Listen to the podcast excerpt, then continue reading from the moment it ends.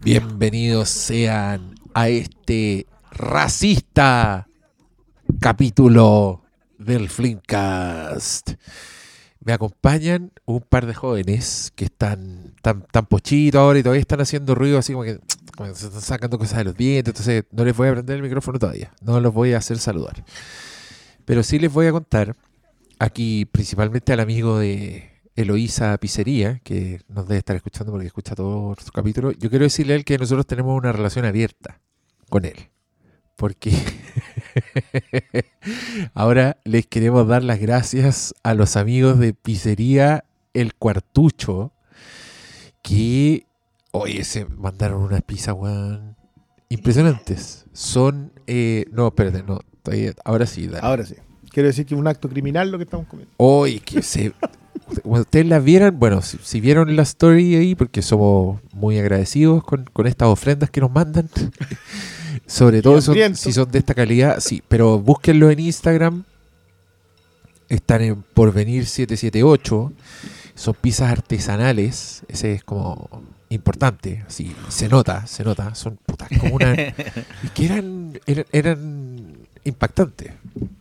De verdad. Así es. Así que muchas gracias amigos de Pizzería El Cuartucho. Tienen opciones veganas, estoy viendo ahí en el Instagram.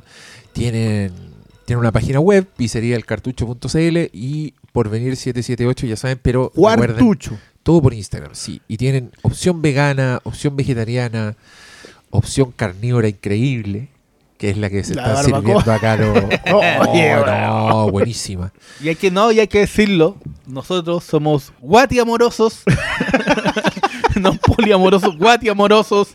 No- Eh, notoriamente, pueden ver fotografías de nosotros. Mejor seríamos González. bolsillo amorosos. bolsillo amorosos. Pero si somos guati amorosos también lo agradecemos. Sí. Sí, y aquí también decirles, por, por eso mismo, esto es una invitación abierta. Mándennos Eh, comida. ¿Quiere mandar comida? Uy, aquí estamos así como, como lo- lo- los pajaritos nuevos cuando llega la mamá al nido, así estamos así. ¡Ah! Vomítennos. Sí, ve. No, muchas gracias, amigos de Pizzería El Cuartucho. Ya saben, ya, si andan buscando una pizza así buena, aquí tienen la opción. Y ya se dan cuenta al tiro que buena gente, porque por su propia voluntad fueron y dijeron, oye, amigos del Flimcast, ¿dónde les mandamos? Lo- ¿Dónde los les mandamos la pizza? Los vemos delgados. Los vemos malnutridos. Necesitamos enmendar ese error. No, nos ven, obviamente nos ven rechonchos, nos ven gozosos. No. po. Gente que vino a la, al- Y- y gente claro. que vino a la vida a pasarlo a bien. pasarlo bien. es que esa cuestión de andar haciendo ejercicio. Oh, no, pero si no, no tiene nada que ver una cosa con la otra. Si tú haces bastante ejercicio, Sí, estoy, estoy un poco en contra en estos días. el que me preocupa es otro. Sí, la verdad. sí. Paulo Sí. va a tener que empezar a salir a caminar, aunque sea. Está falta vitamina B. Falta el. Sí, con, con un bastón C, así, con, con pelota de tenis, como, Anda como el señor Fredrickson. y, y ni calla. No, está Nah, ni la weá que estamos diciendo. Bueno, como vieron el título, este capítulo, vamos a hablar de Top Gun Maverick. Es muy Barça este culiado, weón. Estaba comiendo. Ah, pero- Pero es muy Ah, Barça, weón. sí, Todos los días que comí McDonald's, la mierda No, yo que no, no, no, no, yo no como comida rápida en Providencia. Es como por En principio. Ñuñoa sí, en Eso. Eso, ahí tení. No, pero esto, esto yo no sé si califica como comida rápida. No, para nada. De hecho, me está costando. Sí, Es comida yo te, veo Comida bastante, lenta. te veo Sí, bastante estoy- lento con Estoy ese- complicado, estoy complicado. La Sí. barbacoa está muy criminal. Así que ya saben, y de nuevo gracias a los amigos de El Cuartucho y gracias a todos ustedes con sus emprendimientos que a partir de ahora nos van a llenar de ofrendas. Vamos a con- hacer como, como Neo cuando se baja de la nave, así van a estar los deliveries. Van a, van a Todos los- estar en un rave. Todos los amigos, los amigos vene- venezolanos con sus motos esperándonos afuera para entregarnos. Qué bueno que empezaste con que este iba a ser un podcast racista porque entraste sí. con todo. Pero déjame corregirte, Cristian Briones. Eso xenófobo. sería xenófobo. Yo no soy racista. Tomo la corrección Yo soy xenófobo.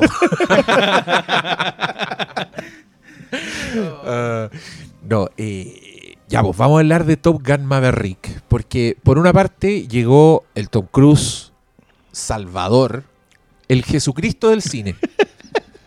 llegó con su túnica cientóloga Bajó de una nave espacial, de donde Y- viene su dios. Y llegaron las masas, así las masas al cine a ver la secuela de una película del año 86. Me estáis O- Iban a ser weyando. 35 años. po. Iban a ser secuela- 35 años la secuela. Fueron 36 por la pandemia. Claro, claro, porque la película ya está, estaba lista de antes. 2020. Y resultó que era lo que el mundo necesitaba. la cagó. No, no voy a discutirlo. La persona que podría haberlo discutido está enfermito y hoy día no vino. Oscar, no, pero es que Oscar Salas tiene una weá personal con. Que no está enfermo, si no vino porque este capítulo vamos a hablar de Tom Cruise, nomás. Le tiene No, tonía, le tiene no. Oye, pero- rabia. pero perdona, la- en el último episodio, a propósito de nada, vimos una película de Tom Cruise. Vimos completa Y una una película de mala, weón. Oye, la weá mala, loco. Oye, que. Paulo tiene Estoy- medio minuto para defender. No, completamente en desacuerdo. Es mala, pero tiene su qué. Ah, Y cuando una película Rosa. y cuando tiene una, no, cuando una película tiene algo No, que no, digo, no, sé no, qué, pero es que sabéis que el Por algo de esta es solamente al final. Si yo también le tenía Pero mejores está. recuerdos. está. Ahora nos encontramos día a día, semana a semana con películas que ni eso tienen. Que ni eso tiene. Te recuerdo lo que vimos No, no, hace no. poco. Oye, que quedaron dol- dolidos con esa Es weá. que es para pegarle. que tenés que verla. Si es para pegarle. Nosotros no queremos sufrir solo. Sí, sí, nosotros queremos es compartir nuestro queremos dolor. caer queremos estar en la mierda acompañados. Puta, yo tengo miedo, weón, y si me gusta. Voy a llegar aquí a mearla, No mear, la primera a no, no no sería la primera vez. Y yo no, yo no discrepo contra eso. ¿ah? Yo, a, mí, a mí me gusta mucho que la gente me dé el odio. Sí, yo lo único que. Yo, yo- perdón. Meando el odio. Me odio. argumento sería que No, pero es que, es que mira, yo. es improbable que te guste porque yo sentí que esta película era la escena del. Che. del brontosaurio de No, Fallen Kingdom no. convertido en una película. Ah. convertido en una película, La escena de mierda de movie. Puta Ya. la wea. Ya. Entonces por eso No, sí, pero igual- es menos igual- cebolla picada fina esta. Sí, es más cebolla, homenaje, no, es más no, homenaje pero- choreo pero que el- cebolla picada fina. Yo quiero decirte que mi, mi, mi, mi compromiso con usted y con los espectadores va a ser que siempre voy a tener argumentos. Es un Nunca buen- voy a llegar a decirte, eh, que vos soy amargado. Vos no disfrutáis. Yo, ¿por qué se le, se le gusta tanto? ese-?" No, ya, el otro día una persona me dijo que yo hablaba, ¿Qué fue eso? hablaba como tonto para burlarme de la gente. Que no me burlara de la gente, pero yo quiero aclarar que no me burlo de la gente, me burlo de sus opiniones.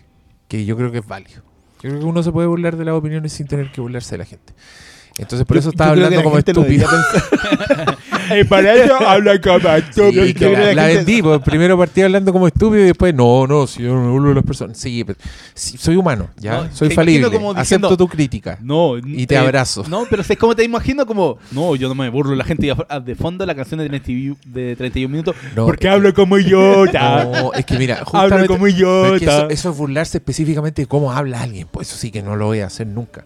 Pero sí voy a hablar como idiota para simular que te estoy imitando sin conocerte, obviamente, para denotar que tu opinión es tonta. ¿Cachai? Eso es lo que estoy tratando de hacer. Yo le estoy contestando a una persona que ni sé si está escuchando esto, porque capaz que ya me odia para siempre. y ya porque ni siquiera nos escucha. y esto fue porque yo leí los tweets de Obi-Wan poniendo voces hueonas. Pero también quiero aclarar que yo las voces que puse eran de altanero, no eran de tontera. Eran de, "Oye", así como alguien hablando como desde, desde las alturas. Ahora no, pues ahora la vendí y hablé como idiota. Entonces quiero decirte, por, por este, por el de hoy día sí pido disculpas. A el todos. día que no Por hoy. referido a nadie. Sí, por del hoy no- disculpas por mañana, no, ni es por era- ayer. no, pues que ahí yo también me estaba, me estaba dando rabia porque yo me he dado cuenta, sobre todo específicamente con el Obi-Wan Kenobi, Ah, que ah, ah, la ah, gente ah, que- No, ya paremos la ah, ah, ah, ah, dijimos que hoy día íbamos a hablar de la otra película, Obi-Wan. weón. Ya le pero dedicamos este- un capítulo. Este es muy específico. No voy a salir. Es esta tendencia. Eso dijimos el otro día, terminamos hablando No. cinco horas de Obi-Wan Uy. Kenobi, la cabra que- que si chica. me interrumpí, no voy a terminar. pues, weón. Se me olvidó la decir. Ya, filo. Eh, Kenobi Cast en Patreon. Vayan. Ahí me voy a acordar, Ahí- ahí me voy a acordar de lo que quería decir. No, estaba ahí hablando de los tweets y la gente y la defensa a propósito de Ah, eh, claro, la que, la, que la- amargada. que la defensa nunca es, oye, Obi-Wan es una buena serie de aventuras con muy buenos personajes y la Porque- interpretación de Leia es buena porque esto, esto, sino que es, ay, son amargados, oye, no disfrutan nada y dicen que les gusta estar, esa es la defensa de Obi-Wan, entonces es como, ya, Ay, pues, weón, un no poquito, tienen, no un tienen poquito la edad favor. suficiente para disfrutar Mrs. Marvel. No, yo dije que tú naciste viejo. Eh, No, son cosas distintas. ver, loco. Son cosas distintas. No podéis decir que un mal es una historia con, con adolescente y conflicto con los papás, como si nunca hubiese sido adolescente. hubiese No digo que eso sea mala, eso. Digo que cómo está desarrollada Per- perdón. esa historia Perdón, es mala. quiero Oye, decir sí. que yo no voy a, pequeña no voy a diferencia. traer importados polémicas de otros programas. No, pero es que Ah, estáis- estáis esto es un- ah. No, esto fue esto- pelea, pelea. ¿Esto es un mouse? No, es no. fue un mouseazo. No, pero es que yo me puse a decir que estaba mal hecha la. Pero no Que es- yo concuerdo. Ya, pues, pero como que este escuchó o leyó mi, mi postura de que yo estaba diciendo que esta No. serie, este nuevo estreno, era mala porque era una historia de adolescente, que no es, no es ese. Mi punto es que esa historia de adolescente está mal hecha y no yo- se justifica. yo, yo digo que el capítulo está ahí y la gente lo puede escuchar. Nada más. Yo, ahí la gente va a poder ver cuál es la primera elaboración del argumento, cuál es mi respuesta y tu respuesta airada a mi respuesta. Oh, Nada yo- más. ¿Saben para qué? Miren, ¿saben qué? Yo voy a buscar ese momento y lo voy a insertar en el- ahora Esta vez para ya que lo reconozco, quizás no tengan que buscarlo. por la rabia. No, no, no. No hubo forma. Yo eh, me costó no, no pescar el, el teléfono con esta serie porque no había forma de que capturar mi atención. Entonces creo que si no me interesa el personaje y el foco que le, que le dan a la historia no me parece burdo, no, no, el, el conflicto de no me dejan ir a, a la basta. No, no, no, no, basta, basta. Mira, sí, te, te- te te- te banco que no te interesa el personaje porque, no sé, naciste viejo, la razón. No lo quería decir así. La angustia adolescente por estar creciendo y tener un rollo familiar, que tus papás te digan esto y tú quieras hacer esto otro, aunque sea tan banal como ir a una convención de, perdón, no de convención de superhéroes, es un nudo de conflicto extraordinario, donde la coloquilla, si la colocáis en China, la colocáis en Kazajstán, o la colocáis en Chile, siempre te va a funcionar. ¿Por qué? Porque todos hemos tenido esa edad y ese conflicto. Si tú dices, no, ¿en serio? ¿De- de- de Benjamin Button? ¿Qué, qué onda? Si está bien que no te interesa el personaje, pero no logro entender que eso te No entendiste, lo- no, no entendiste el- tema del conflicto madre-hija.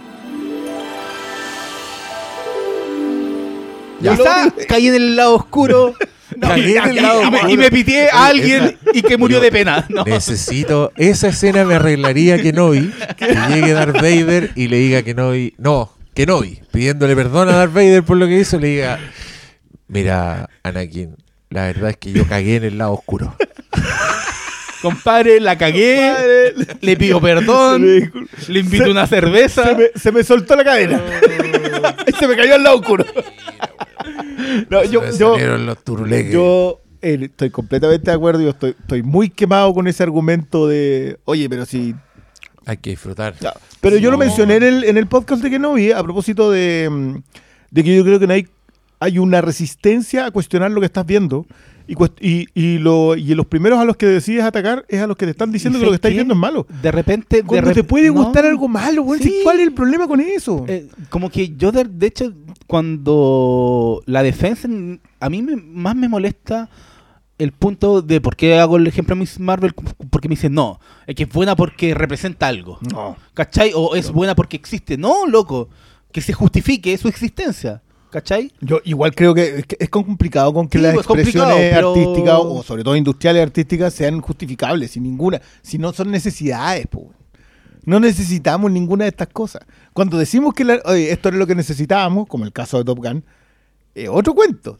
Es porque no sabíamos que lo No necesitábamos. sé, loco. No, Yo en, no lo en sabía. un momento de la vida vi Armagedón, dije, esto es lo que necesito en este... Yo sabiendo que es una mala película, pero valoro otras cosas que de esa tontera y la puedo valorar, ¿cachai? Yo, pero yo- te puedo yo decir por qué. viendo el otro día y puta que- Eh, sí, pero tiene cosas muy No, ridículas. no, que y es que, es que yo creo que a propósito de por la algo otra, está en Criterion. la otra película de la que Por vamos a algo está hablar, en Criterion Collection. a propósito de la otra película que vamos a hablar, yo creo que hay unas sobregirás que tiene Armagedón que son en perspectiva gloriosas. Sí, po, pero sí. ¿En qué, qué estáis haciendo?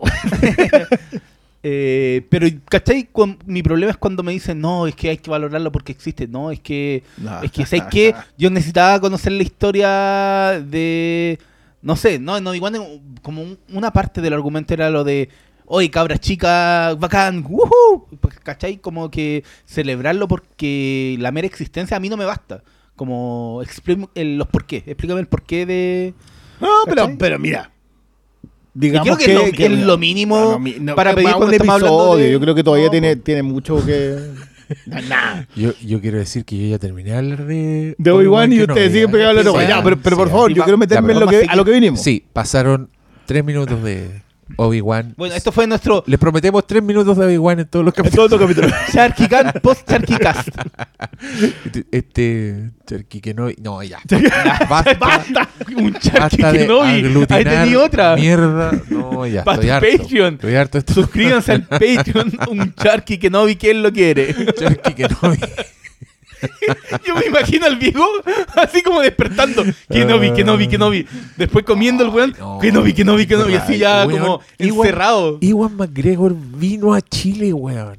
Ahora es chileno.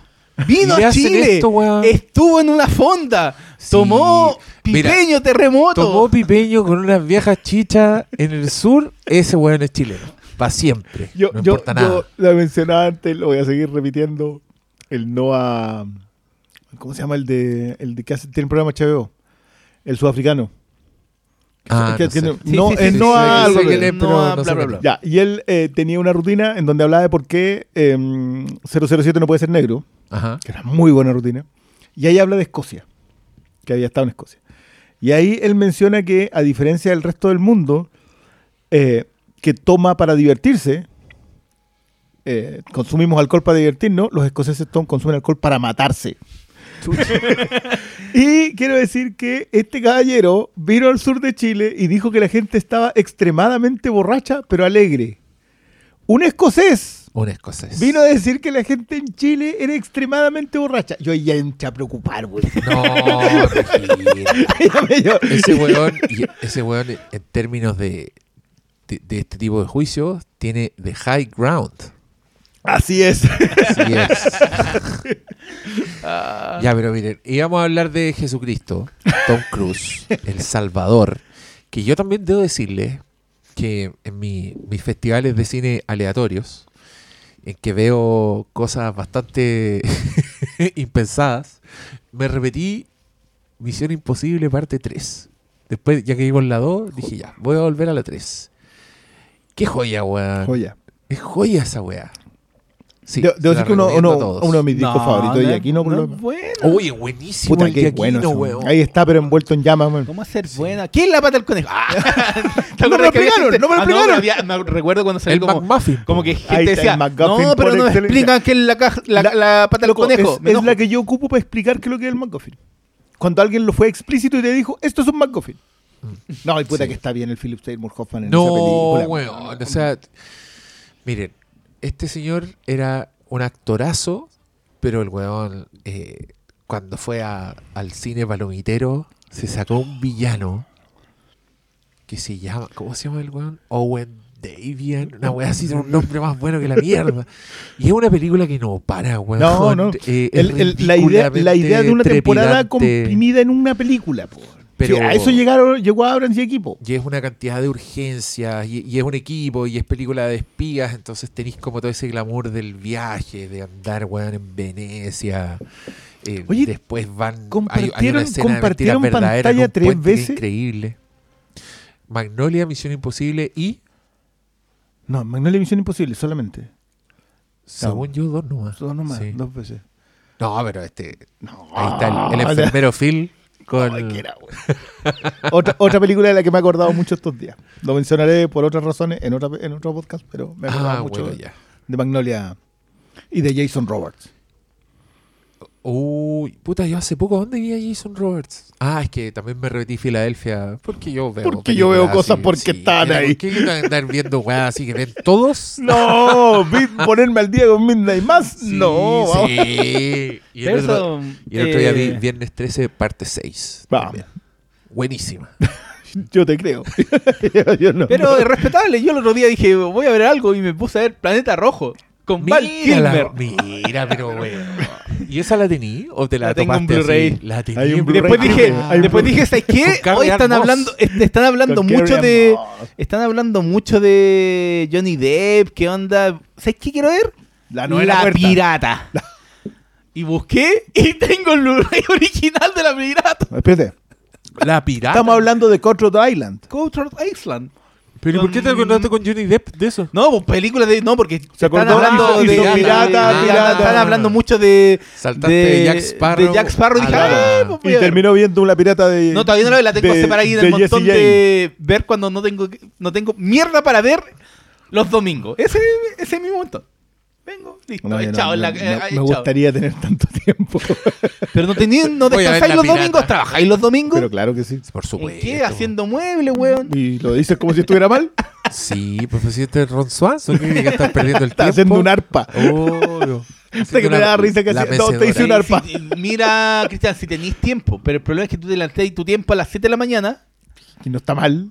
Porque tiene que haber mil weas. po. ¿Por qué? ¿Quién se lo exige? Sí, pero para ti El mismo. levantarse para ti levantarse a las 7 de la mañana es como ejemplo Sí. así de, de No, locura. es que Lo sabemos. Este excéntrico que madruga. Mira, tú tienes que tener en consideración que yo cuando entré a primero medio, entré a un liceo con número y letra en donde las clases partían a las 2 de la tarde. Ah, tú no, Entenderá- no, no sabís lo que es AM entonces. O sea, desde octavo Nunca he básico. visto la mañana. No, después cuando entré a la U, ahí volví a sufrir. Cuando la y gente dije, dice "Oh, Rocío no, Matutino no sabe de qué está hablando. No. No, ahí conociste a AM porque Y después- ahí, ahí tomabas la micro después de los carretes. Y después mi- en mi primera pega, en CNN, mi turno era de las 3 de la tarde hasta las 12 de la noche. Ah, ya, Oh, tú no pero este con ve- problema. Ve el principio de Duro de Matar que uno no entiende qué está pasando. ¿Por qué la No. gente anda barriendo las calles? No, mucho tiempo. Ay, me acordé también de Duro. El otro día a propósito de la discusión imbécil de Zeus, de quién es el mejor Ah. Zeus, Ay, bueno, cuando todos sabemos que el mejor Zeus es Samuel L. Jackson.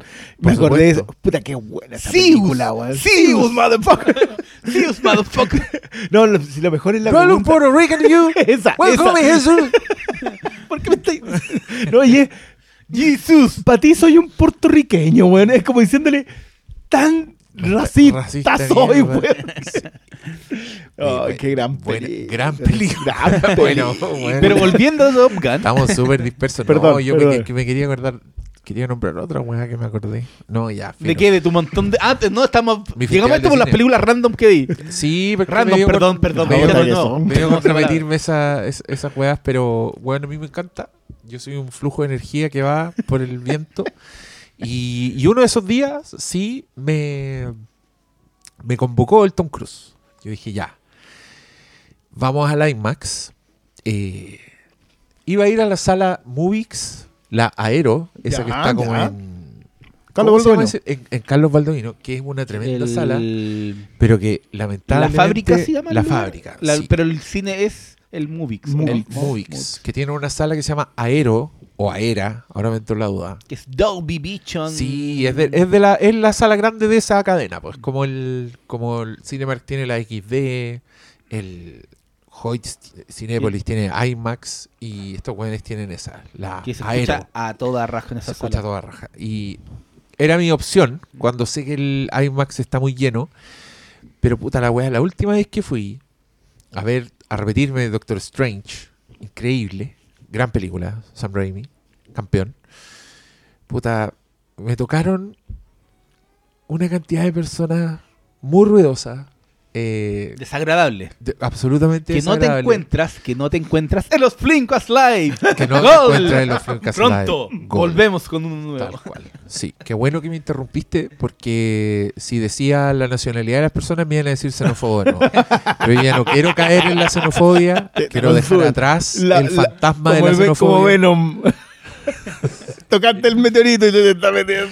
Sí, entonces en vez de ir a esa sala ahora dije, no, ya, filo, voy a ir al- a, la segura, donde...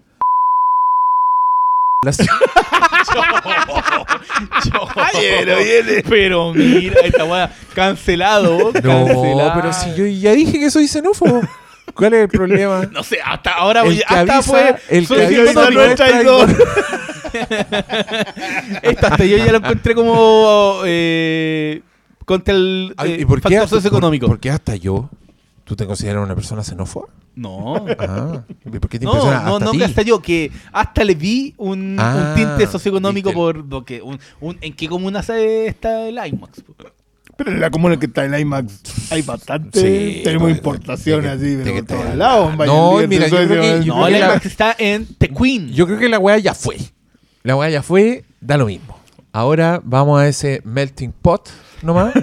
Sí, señor. vamos a, generar, hacer más cultura, a dar un paso más en la evolución de esta nación que llamamos Chile. Dicho ello, en los cines hay que guardar silencio. Por ejemplo. Vengas de donde vengas. venís del Bronx o del Harlem. Sí, respeto. respeto al que está al lado, porque el que está al lado puede que sea su primera película del Raimi campeón. Y esa hueá es una experiencia sagrada. Bueno, De hecho, yo creo que, para la mayoría lo fue. la hueá es que fue a la IMAX. en The Queen. Y este otro jura que está aquí en la. En la aristocracia, weón. Porque hay al IMAX. el anillo de además, weón. Ese el anillo weón, y ese cine que tiene olor a rodilla, weón. No, yo no sé qué. El, amigos de Cinepolis, los queremos mucho. Por favor, auspícenos. Regálenos entrada, invítenos a todos. Pero sáquenle el olor a caca del IMAX, po, weón. ¿Hasta cuándo? Tiene un problema serio. No, no quiero entrar ahí, Oh, pero. Yo, mira, yo puesto que si le cuento a Tom Cruise, weón va a venir así personalmente a poner orden. A salvar la wea. Sí, porque tiene que salvar. El, el único el que está salvando la, la experiencia cinematográfica. Ya. Quiero, quiero aterrizar esa idea porque igual yo concuerdo Dale. bastante. Motherfucker, mira. Era, Espera, eh, no, espera. antes de eso, en el. ya, pero oye. No hay caso este es weón. que- No, te- el- el no, es show que de en One Man Show. En, en términos de, de Salvador del cine, para mí el- el- lo más llamativo es cuando surgió el reporte de que en plena filmación de Misión Imposible, el loco lo l- fila, fila mm, marcial, castrense, no sé cómo chucha se llama, y lo empezó a retar. ¡Loco! ¡Usa tu mascarilla! ¡Estás poniendo en riesgo! el futuro de esta producción millonaria en donde miles de personas dependen de este trabajo. Cosas serias. Yo supe esa historia de Tom Cruise. Esa y el- fue, de y hecho, lo la de Salvador del cine, eh, no solamente por el contenido. Ya, yo quiero, quiero ir ahí justamente. A propósito de que, claro, dicen que es el salvador del blockbuster. Y en realidad no va a ser las lucas que hizo la película 29 del MCU. Que da lo mismo la calidad. Igual va a ser 900, 1000 millones, 800 millones. La mala, mala hace 400. Entonces, salvar el blockbuster como salvar el blockbuster en términos de la taquilla, yo no lo creo. Porque eso ya Pero, claro, James pero tengo que decir que qué gusto que es que todos sientan que un blockbuster debiera ser esto. Con lo otro nos conformamos y con esta estamos prendidos a los cuatro minutos. No menos. ¿Cuánto se demora el Harry en estar parado al lado de una caseta y ver cómo el otro despega? Eh, es probablemente el momento en que uno dice, oh, Ya, listo, ya es. Aquí sí que estoy. Sí. Oye, no, yo quiero hacerte la salvedad. Yo creo que se lo, se lo está tratando el, del salvador del, de la experiencia cinematográfica porque él literal es lo que dice. po. Él dice que quiere ver películas en el cine, que es lo que más le importa. Como que se lo está tomando como algo personal. Y, y, y debe ser el weón más anti-streaming que existe. O sea, está Spielberg y está Tom Cruise y son los weón. Y Nolan, así como weón, ah, métanse el streaming por la raja, nosotros hacemos películas. y, y esa weá yo la encuentro buena. O sea, este loco prefirió guardarse Sí. años sus películas. Y, y lo entiendo y lo aprecio mucho porque yo creo que Top Gun Maverick es película de cine. Es para él en el cine. Absolutamente. Película para pantalla grande, para ruido, que yo creo rescata la simpleza y por eso me gustó mucho. A mí me encantó Top Gun Maverick. Siendo que Top Gun no me puede importar menos, Menos. weón. Sí, la cagó que no me importa. Debe ser de las Hay- películas hay de la nostalgia que a mí me importan una raja, Es la película de Tony Scott que a mí menos me gusta. Derechamente. Inclusive con- considerando que existe después Domino, todas esas películas. Ni Días de estaba, Trueno, eh, porque con- convengamos que esas dos son muy parientes. sí, pero es que Top Gun nunca le encontré gracia. Pero es que con lo que están hablando del tema de del Salvador del cine, yo creo que también va por el tema de la entrega. Que este tipo pone su cuerpo en riesgo, ¿cachai? Y creo que por eso también se le, se le da el mote. Como que no solamente por el factor de, de entrega, de preocuparse porque anti-streaming, no, también la entrega de del por el show, ¿cachai? Por darlo todo para que esto sea realmente, se valide como experiencia de ver en pantalla grande porque el loco está haciendo cosas que aprecias en su totalidad en O la sea, pantalla más grande del cine. Yo creo que es, Y Top Gun Maverick es eh, para eso. para eso Sí. y es una joya también por eso. Yo, es que yo creo que ahí hay dos, dos puntos como bien pilares de lo que nos está pasando con Tom Cruise. Primero, el tema del compromiso que, él- que tiene al nivel de poner en riesgo la vida. Eso, eso es un punto. O sea, lo- la consideración que él tiene de voy a ser la estrella es una. Pero la segunda es que vos lo veis y decís, este es un tipo que está comprometido con que la obra que aparezca, más allá de las locuras que él haga, con que la obra sea lo mejor que puede salir. O sea, de ahí que se haya comprometido de la manera que se, se ha ido comprometiendo con ciertos directores. O sea, trabaja con Doug Lyman, trabaja con Christopher McQuarrie, trabaja con Joseph Kosinski de ahora en adelante, que ya le sacó... Trabajó con Spielberg. Trabajó con, claro, en ese momento estaba con la Paula Wagner. Igual eso era un, eh, era un, un tiempo en donde Tom Cruise todavía estaba aprendiendo a pelear en este ring. Hoy día es él el productor, es él el que anda metido, es él el que tiene que bancarse a, lo- a, la aseguradora que le, que le dicen, bueno, en tu película la póliza de seguro se disparó. Eh, y también los directores que tienen que decir, que tienen que sentarse con el que la estrella y el productor en una dinámica que igual está bien extinta en, en- en- Hollywood, que era la idea de es la estrella la que hace la película. De hecho, no literal. existe. Es. No existe. O sea, yo no sé si hay alguien más. Creo que No, Tom no Hanks existe. puede ser por ahí. Pero también. No, no al nivel de Cruz, no al nivel de.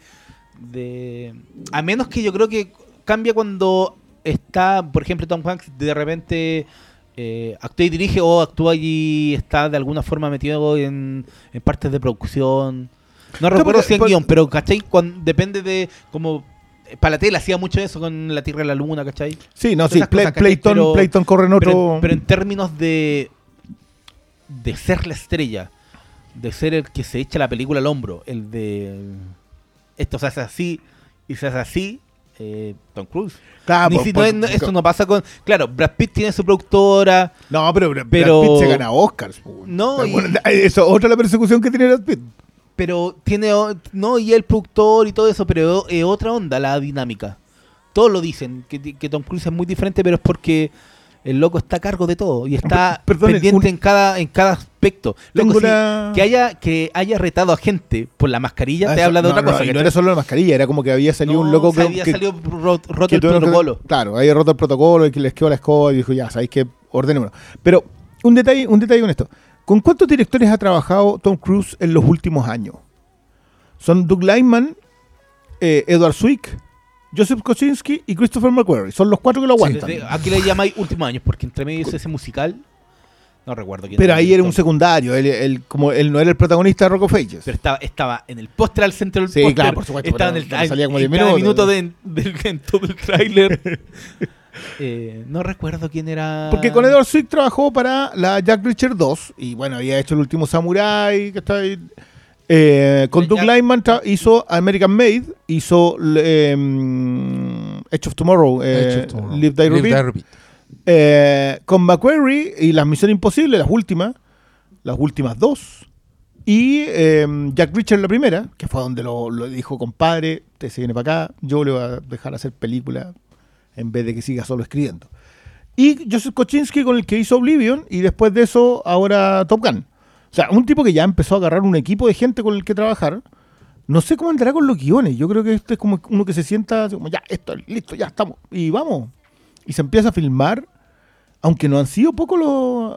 Porque lo último que le vimos fue La Misión Imposible, ¿no? O American Made. Sí, es que hay, mira, por ejemplo, que hasta el dato, y en- hay algunas en las que es productor, en- de la última casi en todas es productor Sí. también, pero por ejemplo no fue productor en La Momia, y ahí Ya. se nota. Sí. No fue productor en American Made, y creo que también se nota. En, Of- en Igual Edge es- of igual esa- no fue, y en Oblivion tampoco, productor.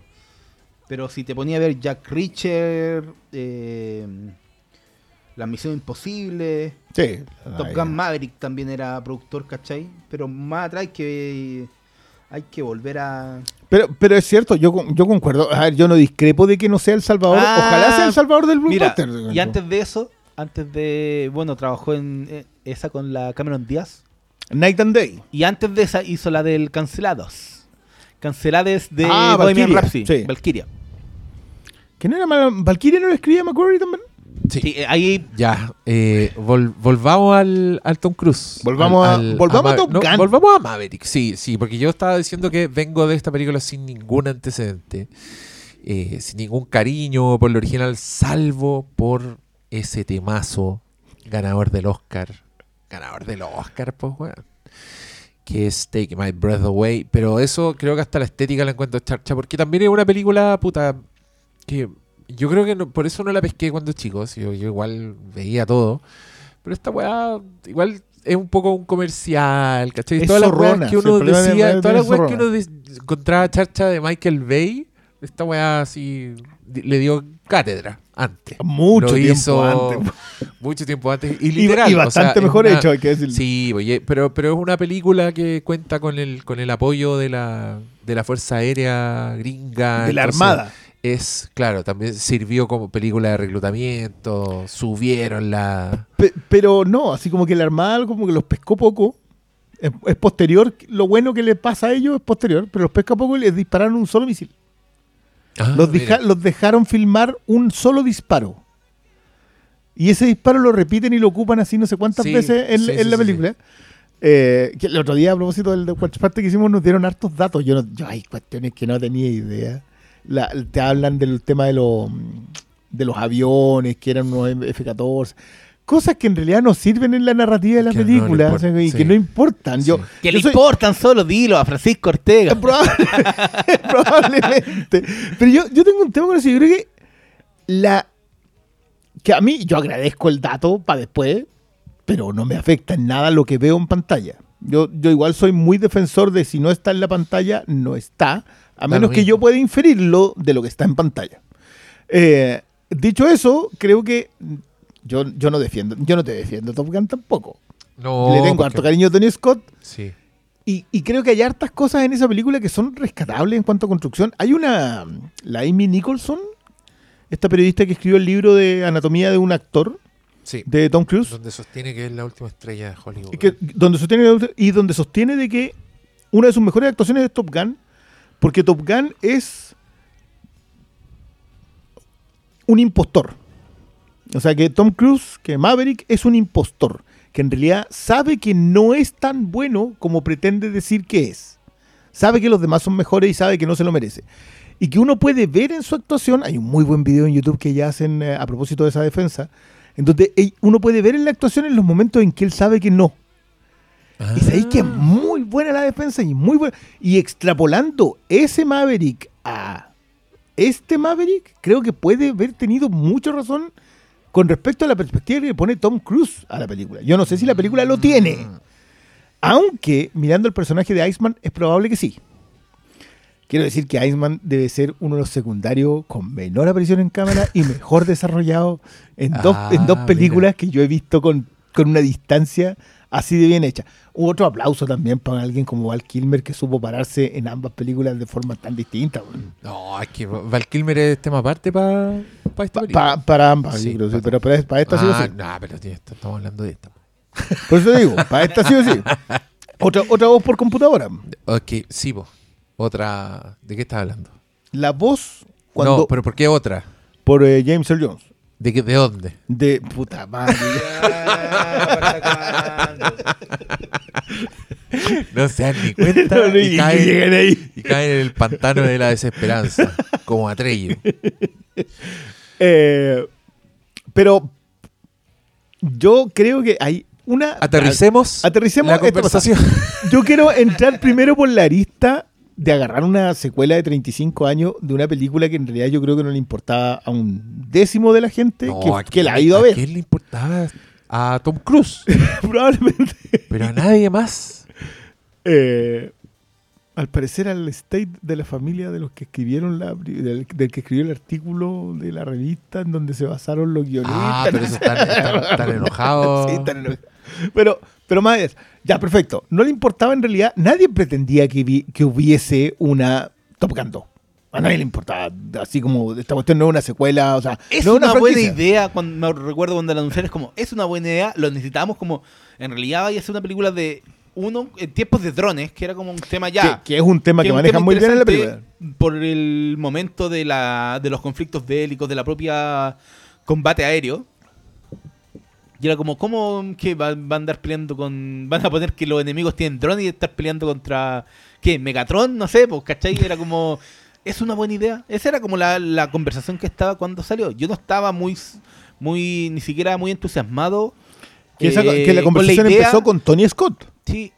era con él, pero era como, ya me interesa qué locura va a hacer Tom Cruise, porque uno ya es- después de, de los últimos años se ha reforzado esa idea, pero como idea misma era como, no era algo como que se viera como algo seguro e interesante, solo por ser Top Gun, ¿cachai? Como ya, otra marca antigua que están usando. Sí, pero digamos lo que yo creo que yo, yo sé que he pegado palo a otras películas que hacen de la nostalgia simplemente un acto de nostalgia. Esta no es una película que, que ocu- ocupe mucho el concepto de nostalgia. Esta, esta es, en varios sentidos, bien crepuscular en tomar un personaje obsoleto. Yo, lo he dicho muchas veces a propósito del western crepuscular. El western crepuscular no funciona porque los tipos sean viejos. Funciona porque están obsoletos, porque en realidad ya no tienen un lugar en el mundo. Eh, y este piloto de aviones que ya no se ocupan, porque son aviones que ya no se ocupan, porque los drones ya los pasaron, sí te funciona con la idea de la obsolescencia. Yo creo que Tom Cruise, creo que es la primera vez que habla sobre la obsolescencia. Creo que es la primera vez que se que colocó en una película en donde eso es un tema. Porque esta, esta película empieza con Ed Harris. Ed Harris, pum, puta que me acordé de la roca a propósito de eso. Ed Harris eh, en un papel muy chico. Yo no sé si es algún referente a la, a la primera. Yo lo otro día y la primera y no le vi en donde pudiese haber sido alguien Ed Harris ahí. Pero te lo colocan como alguien que viene a dejar fuera a, a Tom Cruise y sin necesariamente aparecer el mismo después. Eh, creo que John Hamm cumple muy bien su papel también. Eh, me gusta que, que los protagonistas de esta cuestión sean viejos. Viejos en el Sí, sentido que- más de mira, 50. ¿no? Yo creo que yo creo que sí es una película nostálgica, pero es, es otro tipo de nostalgia. Y eso a mí me gustó mucho. Por ejemplo, es nostálgica en, la- en la simpleza de, de ese cine, en el cine de esa época. Análogo. Simple en el sentido de que esta película se trata básicamente de una misión. Y, y- y entendí quiénes son los que están participando en la misión y hay un entrenamiento para hacer esa misión y hay giros, pero nunca te salís del curso de tener que hacer esta misión y después ves detalladamente la misión y entendí absolutamente todo lo que está A pasando. pesar de que nunca en tu Y vida sepáis cómo se mueve un avión. Esa- exacto, pues, y te hace interesante la weá. A mí también, yo soy de las personas que me, me latea profundamente el tema de aviones y modelos, ¿cachai? Pero creo que en esta película es- es- está utilizado y está simplificado al punto de que sabéis lo que tenéis que saber, pues, ¿cachai? Claro. Pero que, pero que incluso llegan a hacer esa choreza de que, por eso te digo que es nostálgica, porque también tiene esta weá del, del, del valor de lo antiguo, ¿cachai? En donde estos personajes en un momento climático solo pueden maniobrar y pelear en un avión que es como un fósil, Claro, que es el modelo antiguo y que es el modelo de la el modelo primera de la- película. claro. po. Pero que está integrado en la trama y es entretenido, entonces no lo sentís como, ah, la weá puesta, ¿cachai? Que es lo que hemos visto en 200.000 películas. Esta es una historia que se para sola, que es simple, que presenta nuevos personajes que yo encontré súper buenos. El Miles Teller, todos esos weones que me cayeron mal, porque creo que todos estos personajes son, son Están unos, son unos zorrones, Sí, son unos pues, diseñados son, la incondicional, Luis Miguel, son Cristian, Cristian de la Fuente, weón, con su traje culiado. Y, y acá, como que pasáis ese momento y ya lo empezáis a pasar bien. Y, y empezáis a disfrutar del espectáculo y de la tensión que significa estar viendo una misión altamente compleja que yo creo, yo creo que, que Tom Cruise llevándose esa weá de la misión imposible, porque Sí. el weón le ha funcionado perfecto. Esta podría ser una misión imposible si Ethan Hunt fuera un Piloto. piloto, y le encargaran esta pura weá. Porque porque este weón también es, es- es superhéroe, pues, es, es Ethan Hunt, es el weón que hace lo que nadie hace, pero creo que hasta eso está integrado en la trama. Entonces tenéis un momento, un- uno de los buenos momentos, que es donde este weón que se lo llevan de profe, que también me gusta eso, creo que es un tema que recorre todo Top Gun Maverick, que el mundo le está diciendo a Tom Cruise, vos ya fuiste, vos estás extinto, chao, pero Tom Cruise dice, up, up, up, up, Ah, todavía tengo algo que todavía soy el entregar. único que puede hacer esta weá. Y, y claro, pues lo está entrenando a los cabros para hacer un, un ataque estratégico así bien, bien imposible, muy pegado a las montañas, con una ruta que tienen que lograr en, en- en ciertos minutos para que no los vean los malos, ¿cachai? Como que te explican toda esa weá. Y los pendejos, los pendejos que son como los buenos grosos, de los más bacanes del Los mundo, Top Guns. los Top Guns, los de Men in Black, cuando Will Smith va a la prueba y están todos esos hueones así que le dicen The best of the best of the best, sir. Esos, esos hueones son estos Eso de, sí, sí. de- de Top Gun. Y no pueden hacer la weá, pues no lo logran, se demoran mucho. Y, y tiene todo este cuento bueno que, que lo sacan de profe y John Hamm dice, ya, nosotros vamos a entrenar, pero no vamos a entrenar... Eh, Ah, tenemos cuatro minutos. del tiempo, no tiene que ser tan rápido, porque a este weón básicamente no le importa que muera gente. Eso No. también te lo dejan bien claro. Entonces, ahí ponte tú, es un momento súper importante donde Tom Cruise lo que él quiere es decirle, que lo resume muy bien en frases que yo creo que también se las llevó, se llevó al Macquarie por algo, porque Macquarie es como que le pegó una pulida al guion de esto. Y se nota harto en la construcción de la acción también. Sí, no, y yo creo que en, el resumen sintético de la weá, Mm. cuando este weón les dice, yo necesito que ellos crean que esta es una misión asible. ¿Cachai? Eso es lo que quiere hacer él como profesor de una weá que es altamente improbable y muy difícil de lograr. Entonces, cuando este loco lo echa de la pega, este, este weón, Tom Cruise, se roba un avión y hace el circuito él, para demostrarle a, los alu- a los alumnos que se, puede, básicamente. Y es una secuencia donde no están enfrentados a nadie, que no tiene nada, pero tú estás ahí como, oh, concha tu madre. Como solución buena". de guiones Sí, maravillosa. weón. y ahí también tenéis como el, est- esta gloria a la armada gringa, que también lo tiene esta película, también tiene esa weá, que es que no los deja mal, po. Si tú te fijas hasta, hasta el villano, hasta el weón antagónico, es alguien llega un lo minuto- suficientemente noble para. no, o, o- o más que noble, sino que un weón funcional, un weón que sabe esto es lo que hay que hacer y te detesto Sí. y por mí vos no tenías este trabajo, pero tú eres el único que pero lo puede voy a hacer, así que arriesgar mi carrera dale. para que lo haga. Claro, pues weón, eres muy, muy Eh. íntegro en su. Entonces, claro, son malos los weones, pero igual creo hasta Ed Harris lo hace, pues yo te quiero borrar, weá, pero son un teléfono y tenéis que ir, así Y, que ándate porque y esto es lo que hay que alcanzaste hacer. 10.3 y chao. Claro, pues y el- claro, como si nada. Y, y lo mismo hace con John Hamm. Y también me gustó ponte tú, esta, esta construcción que yo insisto, que paja que lo sea, pero es nostálgica ahora. Hacer una película así, Hacer una- Pero, pero tú sentís que hacer una película solo, simple ¿cachai? es nostálgica. Sí, pues sí, si ahora las películas son súper sobrecomplejizadas, po. Están llenos de clímax, es la queja que tenemos siempre, como esta Mm. weá se descarriló, esta weá es muy excesiva, no termina nunca, esta weá termina cuando tiene que terminar, Claro.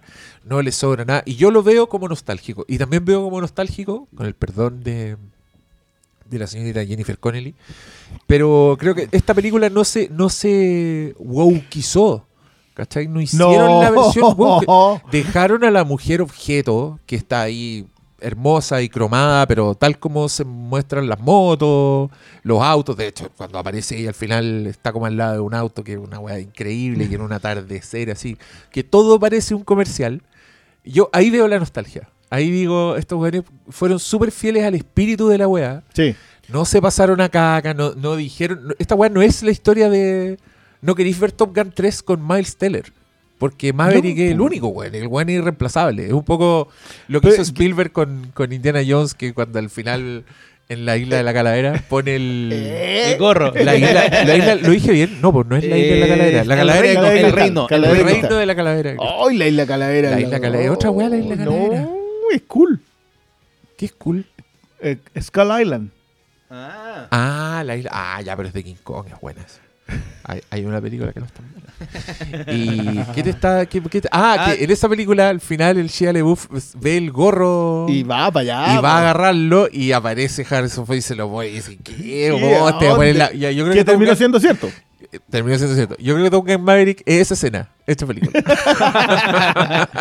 Pero, ¿sabes qué? Pero está bien hecho, armado en eso. Por algo no Sí, está la. Kelly McGuinness. Sí, Eh, varias. Ella en realidad está bastante es- retirada. Sí, pero está... Es que por un lado yo veo que la película está muy bien pensada para el contexto actual, como en términos de tecnología, la weá de los drones que los ponen en el principio, pero no te ponen rivales a aviones drones, también te ponen a, aunque sea una nación eh, no No es- identificada, que tampoco es la primera. sí, pero no es una nación, Que es la pero raja, son pilotos humanos, ¿cachai? Los, Sí. los rivales. Sí, pero hay un detalle que ustedes mencionan siempre, y a propósito de que los drones hubiesen, de- como que siente que te estás enfrentando a otra cosa. Pero en la primera y en esta hacen exactamente lo mismo, que es que nunca ves rostros. O sea, la deshumanización del, del rival, que es lógica, eh, está hecha de manera que hoy día los drones igual hubiesen funcionado. Podría haber sido alguien en un joystick. pero tú, tú sientes de repente que cuando ponen como ideas tecnológicas se les pasa la mano, crean que... No, terminan que haciendo la tontera que de que de- todo se soluciona con alguien en un computador hackeando para que no entren los, Sí, los drones. o, o- o que la, o que la Exacto. tecnología es mucho más avanzada de lo de ahora, ¿cachai? O que es una inteligencia artificial que creó un... ¿cachai? Un dron siempre, perfecto. siempre te dan, te dan como ideas como muy sacadas más del campo de la ciencia ficción, pero creo que aquí está, aunque son situaciones, pero completamente, sí. ¿A dónde van a hacer esto? Pero es que, es que, ¿sabes qué? Yo pero creo, que yo- lo hace yo- muy realista todo lo que... Es que en- el sentido de hacerlo realista, te- yo te decía, creo que la frase es pasar de lo absolutamente imposible a lo altamente improbable. O sea, tú sabés que es muy difícil, lo, lo sabís. Tú estás viendo la película y tú decís, ya, pero eso no se puede. Pero logran construirte, y en eso yo creo que hay dos escenas que te lo hacen muy, muy bien. Una es cuando, lo que mencionabas tú, cuando Tom Cruise va y hace el recorrido. Porque no hay ningún riesgo. El único riesgo es que lo haga. Claro. ¿Cachai? Y si falla, entonces quizás queda la posibilidad de que sí, que no, que a lo mejor. Ya, pero el riesgo, narrativamente hablando, es que lo haga. Y la otra es el 10.3. Que aparte que el remate es muy bueno, así como, principio. "¿Dó- ¿dónde estoy? la En, en el planeta Tierra. que esa talla No, es- esa talla es buenísima. bueno, que no tiene tanto humor. O sea, yo creo que es esa. Eh, la talla de No le rompas el corazón de nuevo, que la encuentro muy buena, muy buen chiste y también con un cierto nivel de profundidad de eh, no quiero ver a, a mi mamá sufrir. Yo creo que es como esa, ese- Sí, esa idea como no, la única y- woke, si querés. Que ella es una No, mamá soltera, que ya tiene su propia pega, pero que- igual era hija de un almirante, así que la mina no- Sí. no, tenía problema. Y, y es que eso se conecta igual, como que ya, van como al, al canon de la primera. Sí. Pero en la primera, acuérdate que eh, era Maverick, estaba como en problemas porque se había metido con la hija de, un- de un almirante. Obviamente Que- es que- esta. o ¿Cachai? Pero como que no te hacen como. Ahora, yo, yo, yo creo que un detalle de la primera, yo creo que es porque también la tenemos tan olvidada. Mm. Pero en la primera no hay ninguna razón para que él se quede con la Kelly McGillis. No. Ya vaya a sacar a Tarantino con su, con No, su no, no, no, no, teoría. no, no, no, no, no, no. No. No, yo creo que la lectura de Tarantino es una lectura y me parece igual bien perseguible, Choque pero, de espada, choque de pero, espada. pero es una lectura más que nada. man. Choque de espada, choque de espada. Pero, pero no, es que eh, igual es, un, es una historia romántica en la primera, pero no es una historia como definitivamente romántica. Tú, tú No, decías, porque- acá no, acá hay matrimonio, no, no es nada de eso. Porque Maverick siempre va a estar más enamorado de sí mismo que de, de otra persona. Exacto, y, creo que en esta volvemos a la, película- a la idea del impostor también. Ah, No, y en esta eh, está esa idea de Maverick enamorado de sí mismo, pero creo que eh, la gracia de la película es que logran sacarlo de ahí, ¿cachai? Y eso, que hagan ese, ese tipo de cosas, yo ya entiendo lo que eh, sucede al final con el personaje de, mm, de la Jennifer Connelly, ¿cachai? Como dijo, ¿sabes qué? Te la compro. Sí, no, yo, en otro, no, en yo otro- creo que en otro contexto no te habría comprado que Maverick, Maverick ah, te- tendría que haber muerto, ¿cachai? Como que ese para allá iba el personaje desde la primera película, como este weón va a morir arriba de un avión. Arriba de una- ¿Cachai? sí. No, no, no, pero, creo que el, el- los vuelcos Es le que también lo historia- resumen muy bien en, la- en las misiones. Sí, y creo que ¿sabes qué? Con otro factor que podría haber sido como nostalgia barata. Oh, aquí está el hijo de Gus, ¿cachai? Eso, Sí, eso en otras igual lo manejan bien. En, en eso está bien manejado, inclusive el conflicto que tiene. Como que de algún de una u otra forma eh, Maverick le había prometido a Meg Ryan, que aquí no sale porque ya se murió en Sí. la historia. El único personaje así como que... le, le- había, le había prometido, ¿sabes qué? Eh, proteja a mi hijo, básicamente. Y hay una razón de por qué no lo dejó que siguiera como piloto, ¿cachai? Y, y todas esas cosas, ¿qué? Porque este que todo es ser... Te lo compro. Y, lo voy a, y lo voy a está- decir... ahí, continuamente, te lo compro. el, el- el relleno dramático, lo pongo muy entre comillas porque no creo que en realidad sea relleno. Yo creo que es, es bien base la estructura de lo que te están contando. Porque, claro, parece de fondo lo de Miles Teller, parece de fondo lo de Miles Teller y su equipo. A mí me gusta mucho que el equipo tenga conflictos medianamente similares a lo que viste en la primera, pero conflictos que tú podías entender a la perfección sin haber visto nunca la anterior. O sea, yo creo que esta es una película que tengo que ver la primera. No sé si lo necesitáis. Te explican, te explican muy bien. Este era el hijo de su copiloto. Y le prometió a la mamá, a la viuda, que lo iba a cuidar. Eso es todo. No necesitáis nada más. Eh, creo que quizás lo de Val Kilmer se, entiende mejor en el sentido del respeto que se tienen como, como personaje y como persona cuando has visto la primera. Pero insisto en esto: el personaje de Val Kilmer en la primera no es un villano coprotagonista, como que ni siquiera compite con él. O sea, como que es buen, es, muy, es mejor piloto Iceman nomás. Pero en ningún momento hay competencia entre los dos, O sea, real. técnicamente el mejor piloto es Maverick siempre, pero Maverick peca de ser tan bueno. Iceman no es mejor que él, pero Iceman eh, es lo suficientemente bueno como para no tener las falencias que tiene Maverick, ¿cachai? Sí, no sé, yo, yo creo que si ahí la primera igual te das cuenta que te los dejan, te dejan claro que Iceman es mejor piloto, pero este otro por no obedecer órdenes termina haciéndola mejor. Ahora, que sea él quien lo apoya en no obedecer órdenes todos estos años, ah, qué gran despedida en vida la de Val Kilmer. Si es que es despedida, puede que vuelva.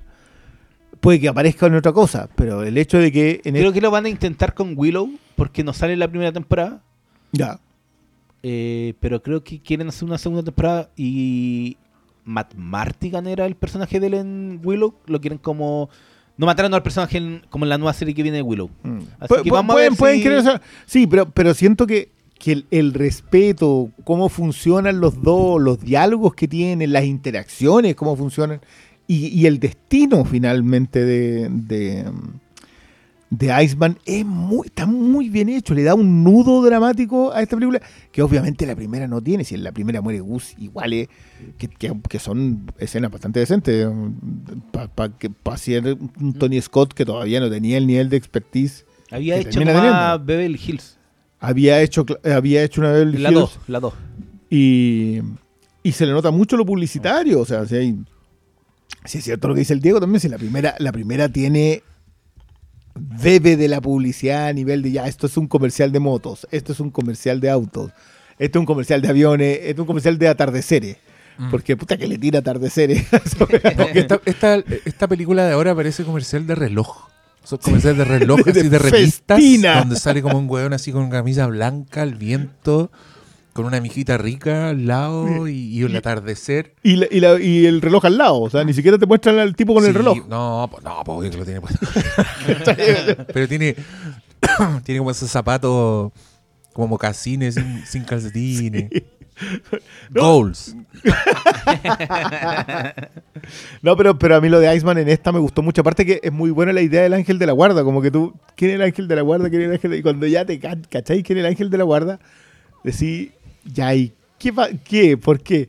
Te, te muestran aparte que él que- quiere quedarse como instructor en la primera y acá dura, te dicen que duró como tres meses siendo instructor y después se fue a volver a, a tratar de pilotear. Lo tienen relegado por ahí en una en el desierto de Mojave probando, probando aviones. Eh, ah, te insisto, es una película que a los 3, 4 minutos te tiene metido en la película. No te suelta, te, te sueltas básicamente como para entretenerte un rato mientras vienen las misiones. Sí, y Pero estás ¿sabes metido en la misión todo el rato. po. Y es porque se vale por sí misma. Es lo que yo creo que es como, para mí, los gringos le llaman a esto una legacy sequel, que es como la secuela del legado, pero es como lo, que acá yo siempre digo una remecuela, una, algo que funciona como reinicio, remake, secuela, todo a la vez metido en la misma juguera. Creo que este es eh, eso mismo, pero bien hecho. Que es algo que yo vengo reclamando hace años, porque todas las películas que usan una marca antigua tratan de usan mal la nostalgia. Eh, te meten personajes solo para. Oye, pero eh, me acaba de, de alumbrar que hay como cierto tipo de, de historia de estas nostálgicas que, que han quedado buenas las Legacy Sequels. Está Top Gun, está el Creed, que también, Legacy que también Sequel. viene de un, de un Rocky que es una historia simple, que es una historia de otro tiempo, como con, con una estructura como bien clásica que podéis seguir de alguna forma. Y yo no la he visto, pero Cobra Kai parece que es buena. Que igual Cobra Kai yo siento Cobra que camina por es otro buena, lado porque, porque, porque, porque Cobra Kai Es tiene... una serie, pero Es una podría serie. ser una Sí, Legacy sí, sequel de... completamente.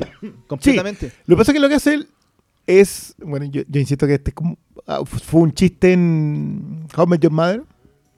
Que decía que el bueno de Karate Kid era el, eh, este muchacho, el protagonista de eso, y no Ralph Macchio. Que, que Ralph Macchio era el malo. Exacto, que le venía a quitar la villano, mina, claro, sí. que te un villano. Entonces, de eso hicieron una serie. Sí, pero esos son los dos primeros capítulos. Claro, y que- pero ahí, ahí es donde iba. Yo creo que supieron entender de que esa idea no era suficiente, que necesitaba explorar en qué le pasaba a un personaje así, en esa etapa de su vida, con esa intención de vida, y, y de ahí partir. Yo no voy a decir que soy un, fan de Cobra Kai, pero creo que igual tiene bastantes méritos en ese sentido. Sí. Yo encuentro que igual es una... No, yo, yo- yo le veo en esa categoría anda, anda bien. Pero claro, pues y en ese escenario, eh, pero es mucho más recurrente que no suceda eso. Ejemplo, para tirar la chuña y, y. y cuando sale algo como Top Gun Maverick, yo no puedo sino abrazarlo. Pero, pero más que eso, yo te diría que, y yo te diría que celebrarlo. esto ya no es una excepción. Esto ya está en la categoría de, de único. Sí, pues, o sea, igual está a otro nivel más encima. No es que solamente hubiese resultado, sino que lo hacen funcionar, que son dos son, son dos cosas distintas. Que, que algo te resulte, pero que realmente funcione. Es que algo que yo creo que está bien de base. Yo sabéis que creo que la, la comparación con Creed a mí me gusta mucho. Yo creo que Creed funciona muy bien en su base, más allá de la nostalgia de ver Stallone viejo y nominen el Globo de Claro. Oro y todo eso. eso. Eso no es la clave. La, la clave es la construcción del personaje de Creed. Bancándome mucho lo que decía Salas a propósito de que tendría que haber sido el hijo de, de Mr. T y no de Apollo Creed, pero, pero eso es un detallito. Que, que de verdad creo que es un detalle. Yo creo que el- al personaje logran llevarlo donde tiene que estar. Eh, yo no vi la 2, quiero decirlo abiertamente, porque la 2 es secuela de Rocky 4 y ya me parece. bueno, yo tampoco. ¿Cómo es posible que una película que nos gustó tanto, que nos encantó? Porque nos le metieron encantó Rocky Creed, 4, po, weón. No, no, no nos llamó la 2 así, pero. ¿Tú la viste? Yo la vi. ¿Y? Es mejor que Rocky 4. Ya, pero, pero. no, está bien, a mí me gustó. ¿A ti te gusta Rocky 4 igual? Era mi favorita cuando era niño. Sí, porque el único que puede tener favorito Pero esa película es un niño. po. Pero creo que Sí, 300 Eh, re- suscriptores menos. recupera. No, pero. re- sí, no. Hay, hay yo- mucho fan de la 4, weón. Sí, yo era fan de la 4, era la que más me gustaba, pero cuando yo tenía 8 años, cuando veía las películas en Canal 13, pues, ¿cachai? Cuando no era consciente de... de, de- Ahí daño audiovisual. ahí tení- No, ahí no es daño. Esa película es buena para comentario. Sí, es buena. Sí, o sea, es como... Hagamos comentarios de Rocky Pero ¿y 4. qué así durante todos los training montajes te vas a tomar, weón? de la risa, po. Pero tiene que ser la versión original, no la nueva que sacó Stallone, po, que todavía no la veo. ¿Y alguien ha visto sacó, cuestión? sacó Rocky 4 Coda. Coda. La muerte del robot. Pero... es mejor. Es mejor y Pero es... si se lo echó, pues se echó el robot. tronco. Sí, pues, Pues si no sale el robot no en sale. el corte, porque ahora le da vergüenza, porque dice, mira, ahí sí que me mamé. dice Ahora. Cuando ve Ahora le- 4. ahora le da vergüenza. Sí, po. Ya, pero es que eso era por un tema con, el con su hijo. Loco, Encima el hijo siempre murió. la excusa. ¿Por qué ocupan a los niños de escudo Sí, así, weón? Paren la weá. Siempre no, es weá. que esta película quería hacer con- por mis hijos, quería que vieran una de mis películas. No, que- weón, lo hiciste por el cheque. George- y George Miller cuando dijo esa weá hizo, Mira, hizo y- Babe hizo 2. Tú no lo dos, entiendes, tú no lo entiendes porque no eres millonario como ellos. Ellos son millonarios y pueden hacer la guay que quieran. Lo hacen por eso, güey. Sí, po. No, no, no, no, no, no, no. Oye, ahora solo quiero hacer el comentario de Rocky De 4. Rocky 4. Pero sí ¿Está en, en streaming? ¿La saga Rocky? Eh, GM, sí, está en Amazon. MGM. Ah, en Amazon. En Amazon debería estar. Amazon. Pero sé que es buena como, como recuperan a Drago y la vuelta que dan con el hijo. Sale sale la maldita Alicia, mala mujer, haciéndoles daño nuevamente. ¿Quién es la maldita Alicia? La, la esposa de Drago, po. que aquí te cuentan que la- los dejó a los dos. Y es Brigitte Nielsen. Y es Brigitte Nielsen. Oh. No, No, sí tiene, bueno. tiene buenas secuencias de Ahí tenía pelea. otra Legacy, Legacy Sequel que podía hacer Cobra. el detective Mario Cobre. Mario Cobra. A mí nunca me gustó Cobra. A mí a Val le encantaba, pero a mí nun- nunca. nunca. Yo, yo creo que hay varias Legacy ¿Qué? sequel de Stallone que podía ser Tango mucho y mejor. Que mira, si, si había, Imagínate caleta, Tango y Cacho. había caleta de películas unitarias también, pues que no, no prendieron. Claro. Pero podríais tener un. Eh, ¿Cómo se llama? de verdad, yo. ¿tú Halcón. El, el halcón. ¿Tú, ¿Tú crees que esto fue? Igual era halcón. La de la competencia de gallito. La de gallito. Camionero, Rocky Camionero que anda con el hijo. ¿Y se llama Halcón esa weá? Acá en español le pusieron un halcón, se llamaba Over the, Over the- the, the top. Over the top. Over the top. over the top. Es que también tenía una que se llamaba Halcones de la Noche. Nighthawks. Que Salía, sí, pues con Sí, pues, Billy pues, Williams. Esa era bien decente, weón. Es buena esa. Y el malo de Rutger Hauer. Era Rutger. Hauer, sí. No, sí, estaba, esa era bien decente. Bien decente para los estándares de videoclub. ¿Sabes qué? Yo no la vi hace tanto y la encontré buena. Sí, la viste hace poco. película setentera. así Sí, pues no, si todavía esa- tiene los viejos tiempos. si no, algo le queda, había un cartuchito ahí en eso. Sí, está Pero. Ese Legacy Sequel necesitamos. de Lighthouse. ya raspando el barril así. pero- es que eh, a eso es lo que yo digo. Yo creo que igual Top Gun es una raspada de barril. Sí. O sea, cuando, cuando Tony Scott con Tom Cruise salen con esta idea de, ¿sabes qué? Hagamos otra, otra Top Gun, era porque estaban en la, en la onda de, de rescatar cosas ochenteras. Y Tony Scott prendió, pero dijo, ah, pero con Val Kilmer. Sí o sí tiene que estar Iceman. Y, y eh, Val Kilmer como que le preguntaron y dijo, yo vuelvo. En ese tiempo el cáncer de garganta no lo tenían tan, tan complicado. Esto creo que fue el 2016 que empezó. Y ahí donde salió este crítico que dijo que si eso pasaba se comía un zapato. Siempre Y- cagándole a los críticos, y un amigo le dijo, tuitea esa wea. Lo tuiteó y se lo empezaron a cobrar ahora que, que anunció- Ah, Y bien, por eso se tuvo que hacer un zapato. Por hocicón le pasa. ¿Quién te manda a andar apostando con Oye, Tom yo?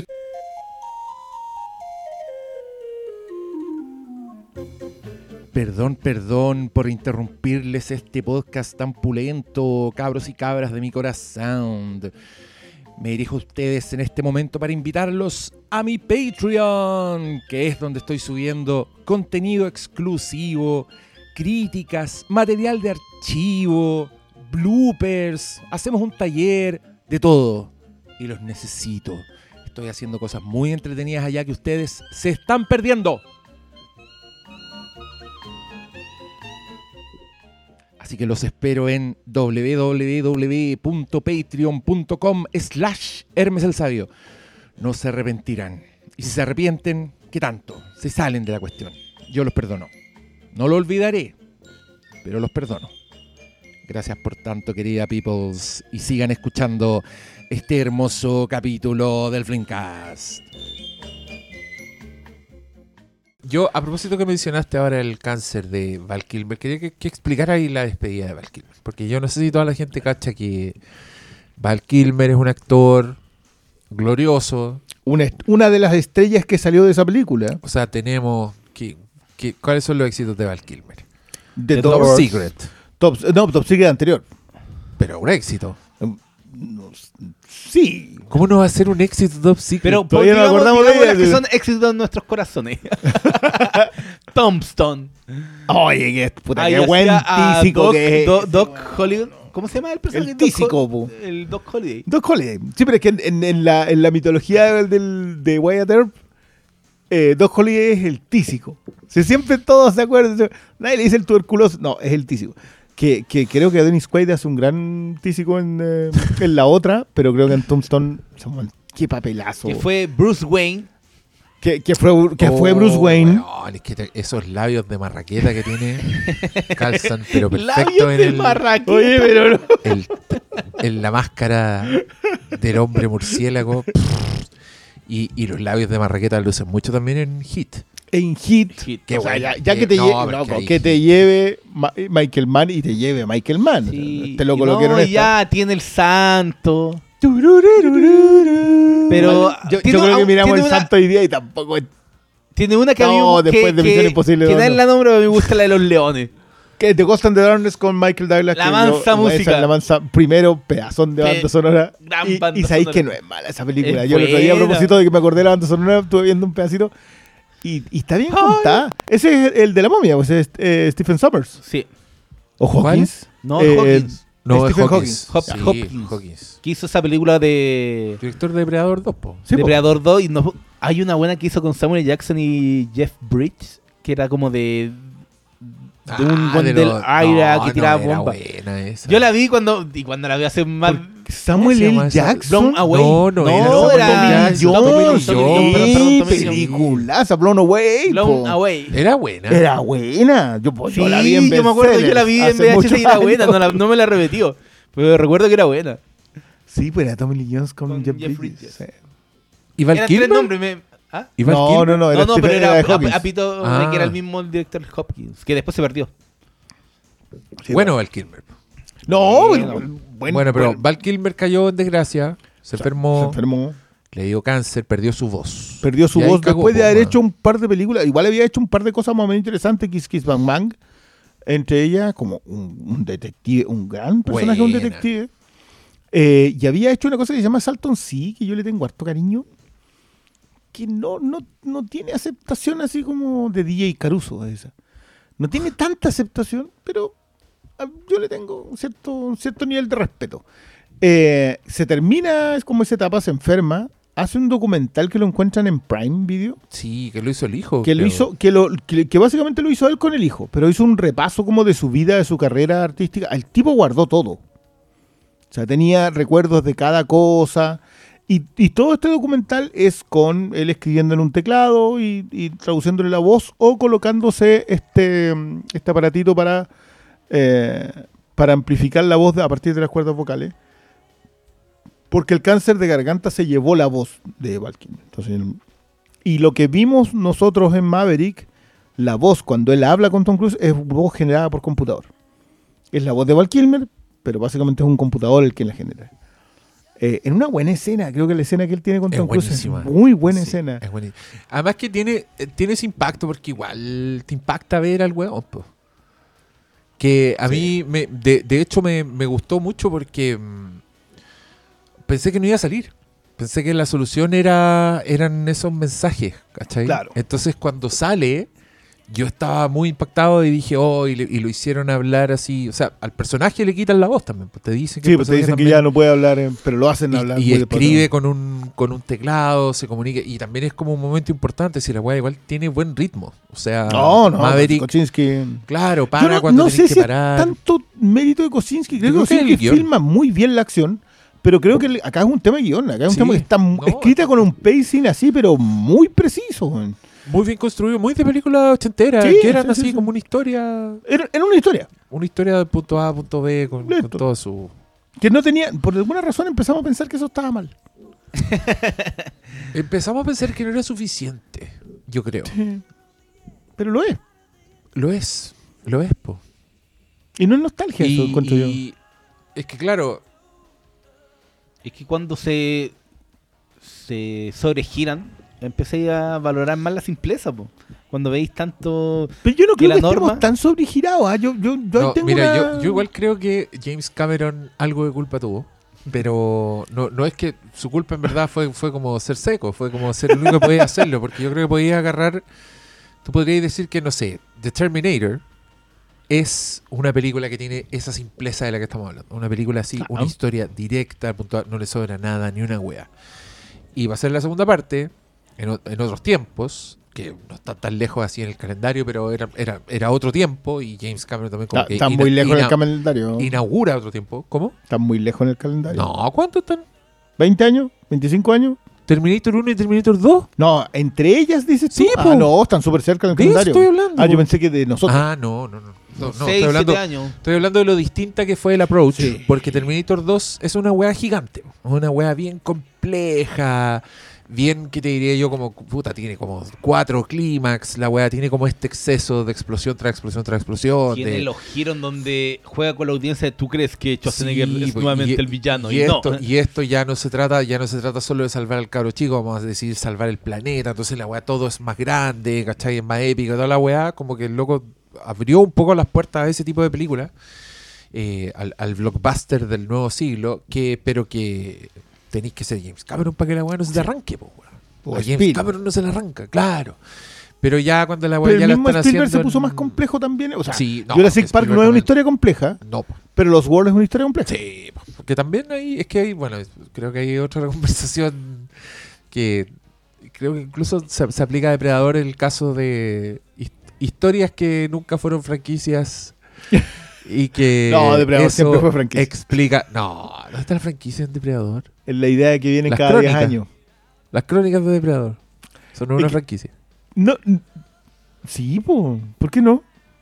Pero, ¿qué, ha funcionado así? No, pues si la franquicia no funciona así. Las franquicias funcionan con personajes repetidos, personajes que seguís, como giros dentro de la misma historia, ¿cachai? Ah, Depredador claro, es, Depredador evidentemente, definición es- antológica. Es, eh, antológica, es episódica, son, son crónicas, ¿cachai? Y creo que Jurassic Park es lo mismo.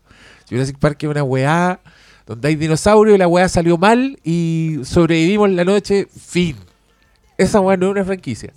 Que por eso caí en todos los vicios, todas las weas que están pasando en la Mira, secuela. me, me gusta esta... Incluyendo la de Spielberg, porque ya Spielberg ya no sabía qué wea hacer, po, weón. No, ya hace los World. Hizo, se la película que inspiró Jurassic Que Park. una wea de No, de pero la, diferencia es que. Los Wall está basado en una novela. Que exi- Jurassic Park también. Sí, pues por eso, pero existían, ¿cachai? Como existían en el papel, no es que Juanito y los inventaron una historia de la nada. Como dijeron, hoy le fue bien esta weá, oye sí, este cabro Michael Keaton tiene una secuela, hagamos esa, po. ¿cachai? Claro, pero, pero Lost World está más en, en la idea del Lost World Mm. que la que estas películas del 25, creo que. Que es básicamente King Kong, pero con dinosaurios. Sí, sí, no, una de ellas. Pero bueno, a lo que íbamos es como a esta simpleza que tienen estos maestros y que tenía un poco esta época de películas, que a mí gratamente sorprendido porque Tom, Maverick, Tom, Tom Maverick, Tom Tom Maverick. Cruise Buen Maverick, así deberían llamarse todas las películas. de Tom, Tom Cruise, dos puntos, Misión Imposible 4. Bueno, se llaman así. Tú miráis Por la supuesto. portada y así sí. Sí, es lo primero que sale.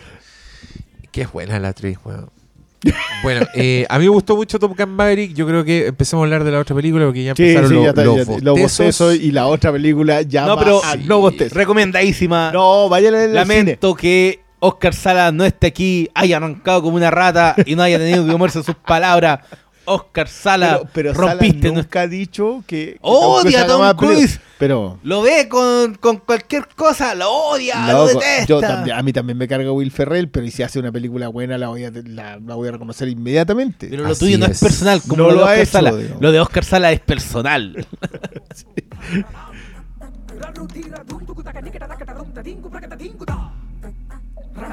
Ya. La película. Así me voy a referir a esta película. la película Triple R. Ah, me gusta ese. Me gusta Triple R, sí. Es que, ¿Cómo lo pronuncian ellos? ¿Qué ¿Cómo lo dice el.? Ah, no, no sé. Arra, arra, arra.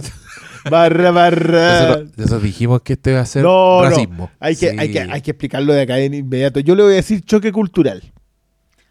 Esto- lo nuestro son reacciones a choques Yo culturales. hago un llamado a la Eh, cordura. racismo. no, ya llamo un, un llamado a la cordura, hago un llamado a la cordura y que por favor no saquen con Apu. Ya sabemos lo que pasó con Apu. Pobre Apu. Yo quiero decir que una de las grandes ventajas es que esta película no esté doblada al español porque si no yo lo hubiese visto así. y de ahí te doy firmado que el doblaje al español hubiese sido a la APU. Entonces te lo doy, pero por Ah, hecho. sí, po. Ya. Esto es una película que se llama Triple R, explicado en los títulos cuando la película empieza, porque es fuego, fire, water, eh, water, Agua. eh, agua, y ¿de qué es la tercera R? Revolt. Revolt. La weá buena.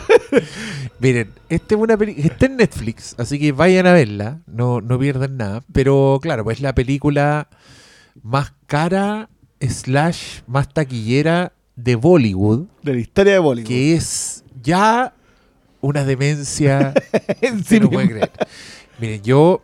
A mí me encanta Bollywood, pero no voy a ser mitómano y decir que he visto muchas weas de Bollywood porque no, no es el caso. Pero me encanta en el sentido que creo que es un cine como con, con tanta identidad propia No, completamente.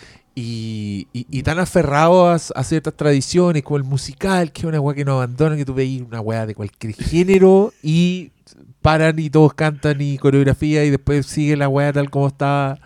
Los créditos siempre son una canción así, pero ya abiertamente videoclip, como mirando la cámara. Y nunca se me va a olvidar en Slamdog Millionaire, la película de Danny Boyle, ganadora del Oscar, del, que- del joven que es millonario, etcétera.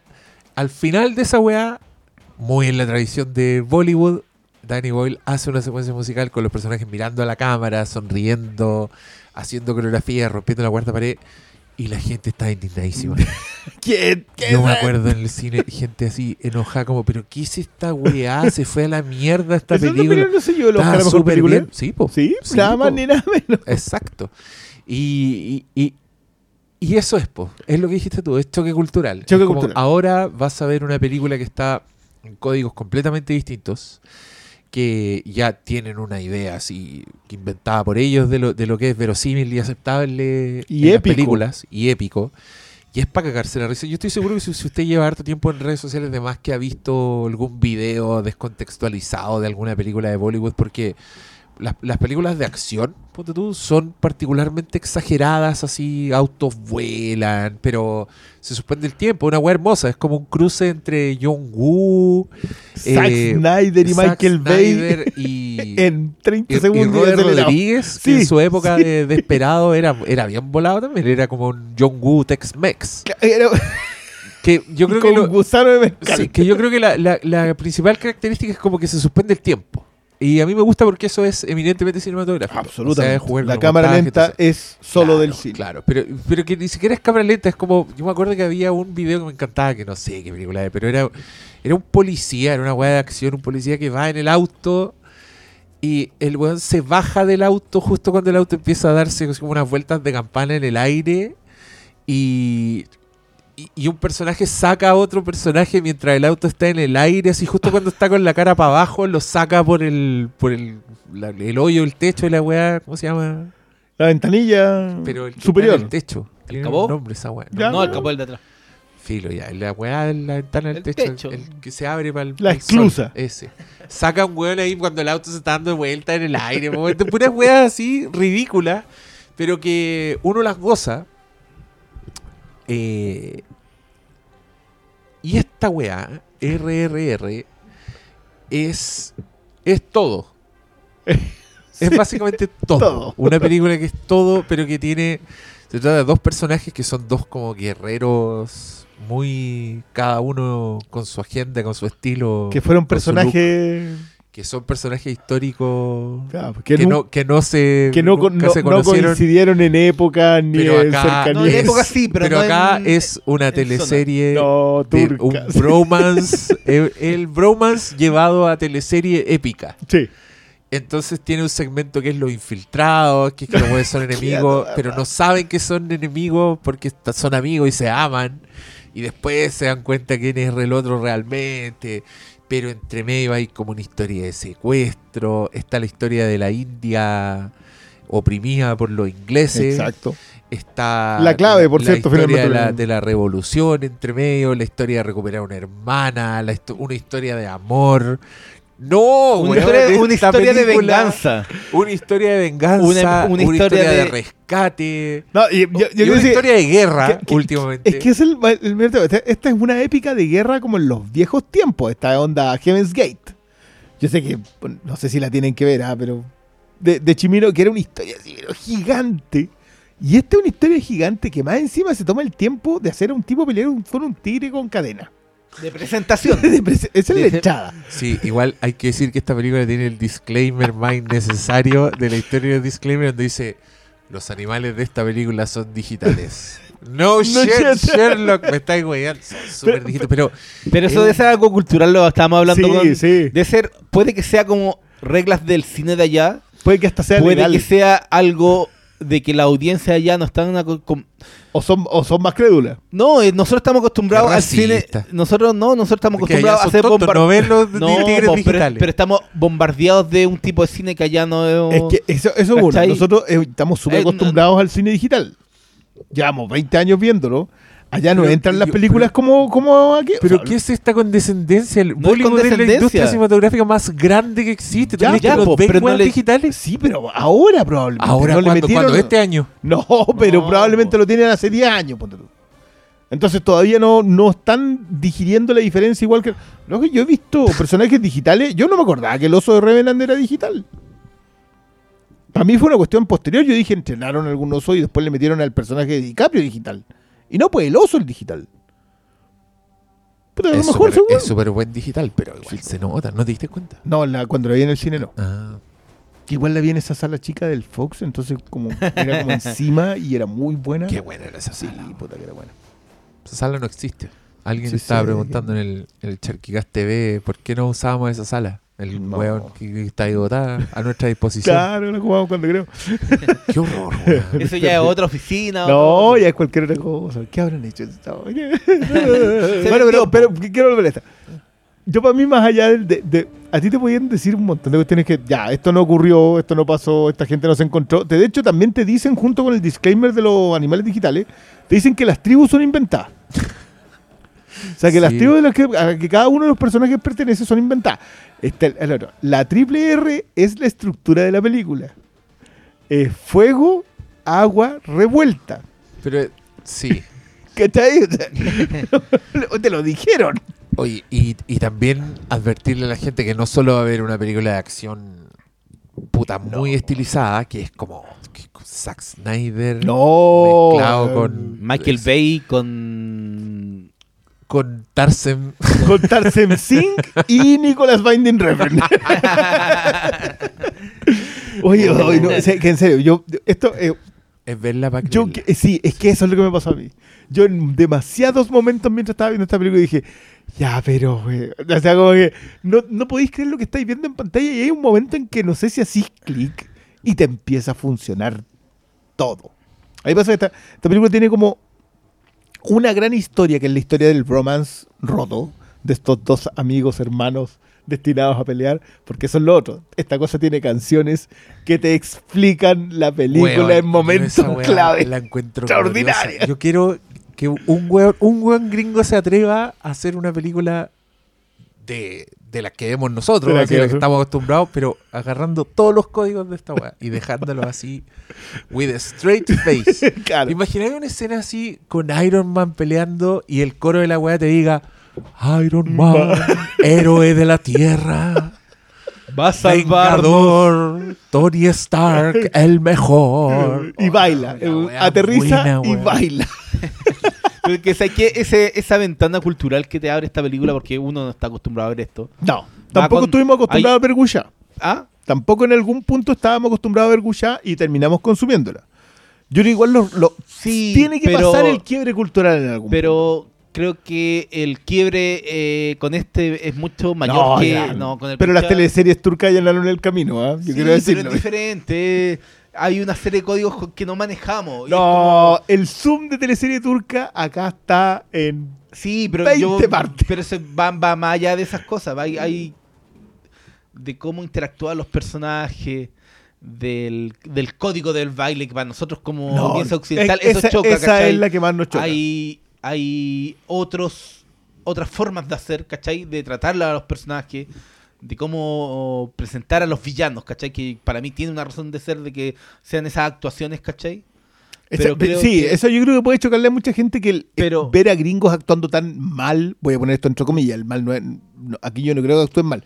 Yo que igual estos tipos se aplican. pero es porque claro, pero re- responden a la, a la responden- dirección. Así como, No, no, Y, a, y a la visión que se tiene de un pueblo hacia los foráneos de estos blancos que se creen dueños imperial, eh, dueños del mundo, ¿cachai? yo- Entonces creo que hay una serie de, de cosas que a mí me parecieran fascinantes. Pero tal como ocurría en Los Simpsons, en donde al pobre Rafa tú lo veías y cuando su corazón se destruía, mi corazón comenzó a latir cuando hacen esa secuencia de rescate del niño, se encuentran en la mitad No, del- de- con la en la bandera de fondo. y se abrazan, o sea, se dan el, el enganche de mano. Sí. Y El- yo ahí dije, vamos, Vamos. a esto no le pongo pausa, celular sellado weón, en un cajón, le pongo toda mi atención. Yo estuve muy pendiente de esta película desde, a partir de ese minuto dije, ¿qué chucha es esto? yo- yo, había vos- consumido mucho de... eh, creo que yo les dije, bueno, hay que ver esta weá porque están No, como los había, había diciéndolo". mucho Había mucho- comentándola mucho- hace unos seis meses más porque fue cuando la lanzaron como de for en, en los primeros festivales, después la tiraron como en, no fue hace tanto, seis meses, si fue como No, en si fuese como seis febrero o marzo. No, si fuese como seis meses, porque acuérdate que la empezamos a comentar, el triple R la empezamos a comentar antes de eh, todo al- eh, en todas partes al mismo tiempo. Fue como dos meses antes más o menos. Oye, ojalá llegue, ojalá llegue, ojalá llegue. Y claro, teníamos el miedo de que, o sea, obviamente O acá no, no la estrenaban. llegar, pues, esta sí. cosa no la estrenaban aquí. Que deberían, ¿ah? Yo creo que esta, esta la estrenan Yo acá y yo llevo a mi viejo ya al Pero el en IMAX. que la traiga, a eh, ¿cuál- ¿cómo se llama? Eh, Cinetopia. Claro, esa- que con esa así circular por todos lados. Pero, No, pero mira, yo te voy a contarle cómo la vi yo, porque esto pasó que la semana pasada íbamos a hacer este, el Maverick, y eh, que finalmente ustedes lo saben, se terminó haciendo el top. Yo no la vi, no la alcancé a ver. Entonces los chicos fuiste acá, parte de la causante del Obi, del, lobby-. ¿Qué es lo que pasó? Que eh, me mostraron dos escenas. Una, para los que ya la vieron, perdonen si esto les puede parecer un spoiler. No, de spoilers. Mira, te la pueden describir, pero tú no te No, imaginas cómo es la no, weá. no, no, no, no, puede ser la, la mejor descripción del mundo. no hay- no hay. Podéis traer, no sé, al De mejor hecho, cuentista una, y no, una hacer me lo la mismo. describieron, me dijeron, no, esta es la secuencia de baile cuando ellos se hacen hermanos. Que es la secuencia de baile cuando Beam está, que es Nacho, Nacho, Nacho, cuando Nacho, está Nacho, Nacho, tratando de impresionar a la polola británica. A la polola británica, digo, en realidad su interés romántico británico. La, fli- la feedback del lote. La- y, ver- y Ram, y todos ahí ves la nobleza de Ram, que aquí no sabes todavía que se llama Ram, eh, permitiéndole ser el, el- el winner en un concurso de baile que no es concurso, que aparte que es una cuestión que Es está un desafío. y está filmada de una forma que tú entendís lo que está pasando, pero no hay forma de que eso haya ocurrido narrativamente como lo estáis viendo. Esa fue una de las escenas, que no me la contaron. Y la segunda es la escena en cuando ellos se enfrentan, que es la resolución. En cualquier otra película estará la resolución.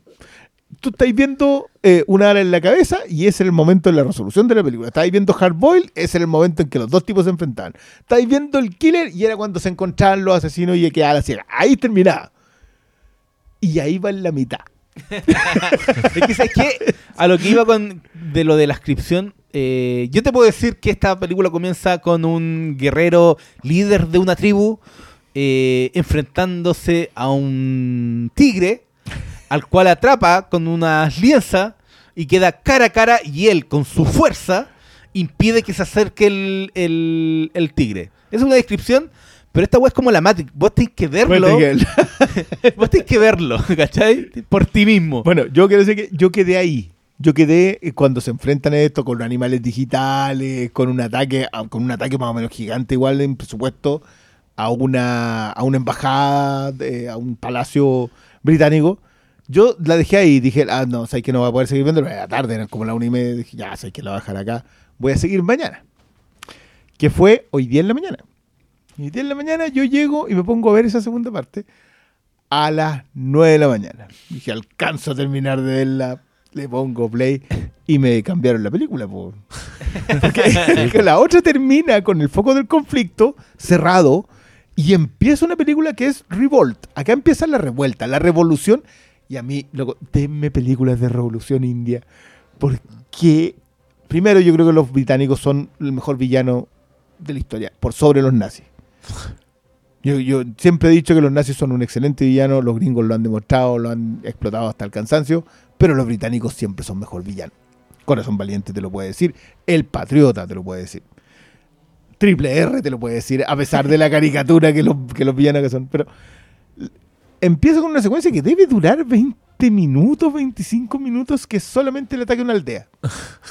y es, que es para darte el origen del personaje que en ese momento tú piensas que es Era es el- malo. El, malo de la historia. Te la quiebran ahí, vuelven a la otra, vuelven a hacer una secuencia de tortura con baile. Hay tortura con canción videoclip para Así explicarte es. Tal cual. extraordinaria. Y ya eventualmente cuando estos dos personajes se unen, yo ya estaba así, pero sacando flores y tirándola al medio porque no podía creer la secuencia Es que del es, bosque, eh, fascinante. Yo, mira, yo puedo entender que haya gente que le choque esta película No, sí es no, y, no, y no, no conecte porque es muy distinta. eh, eh, no tenemos el acervo cultural para apreciar como un producto que es tan poco occidental. Esto es extraterrestre, Mm. loco. Viene de otro lado.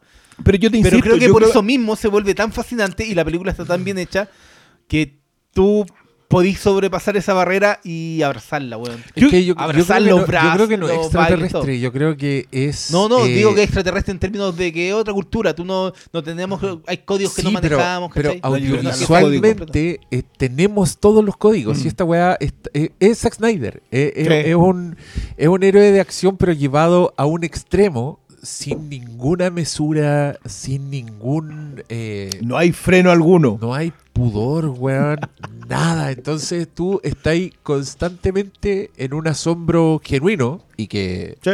puta, competencia desleal con cualquier otra película, porque en la otra película Tienen que se tienen- respeta tienen cierto- código, sí. Mira, yo lo definiría Y- como Rambo 4, la secuencia cuando Rambo pesca la metralleta y se destruye a un loco, No, pero convertido en película. no.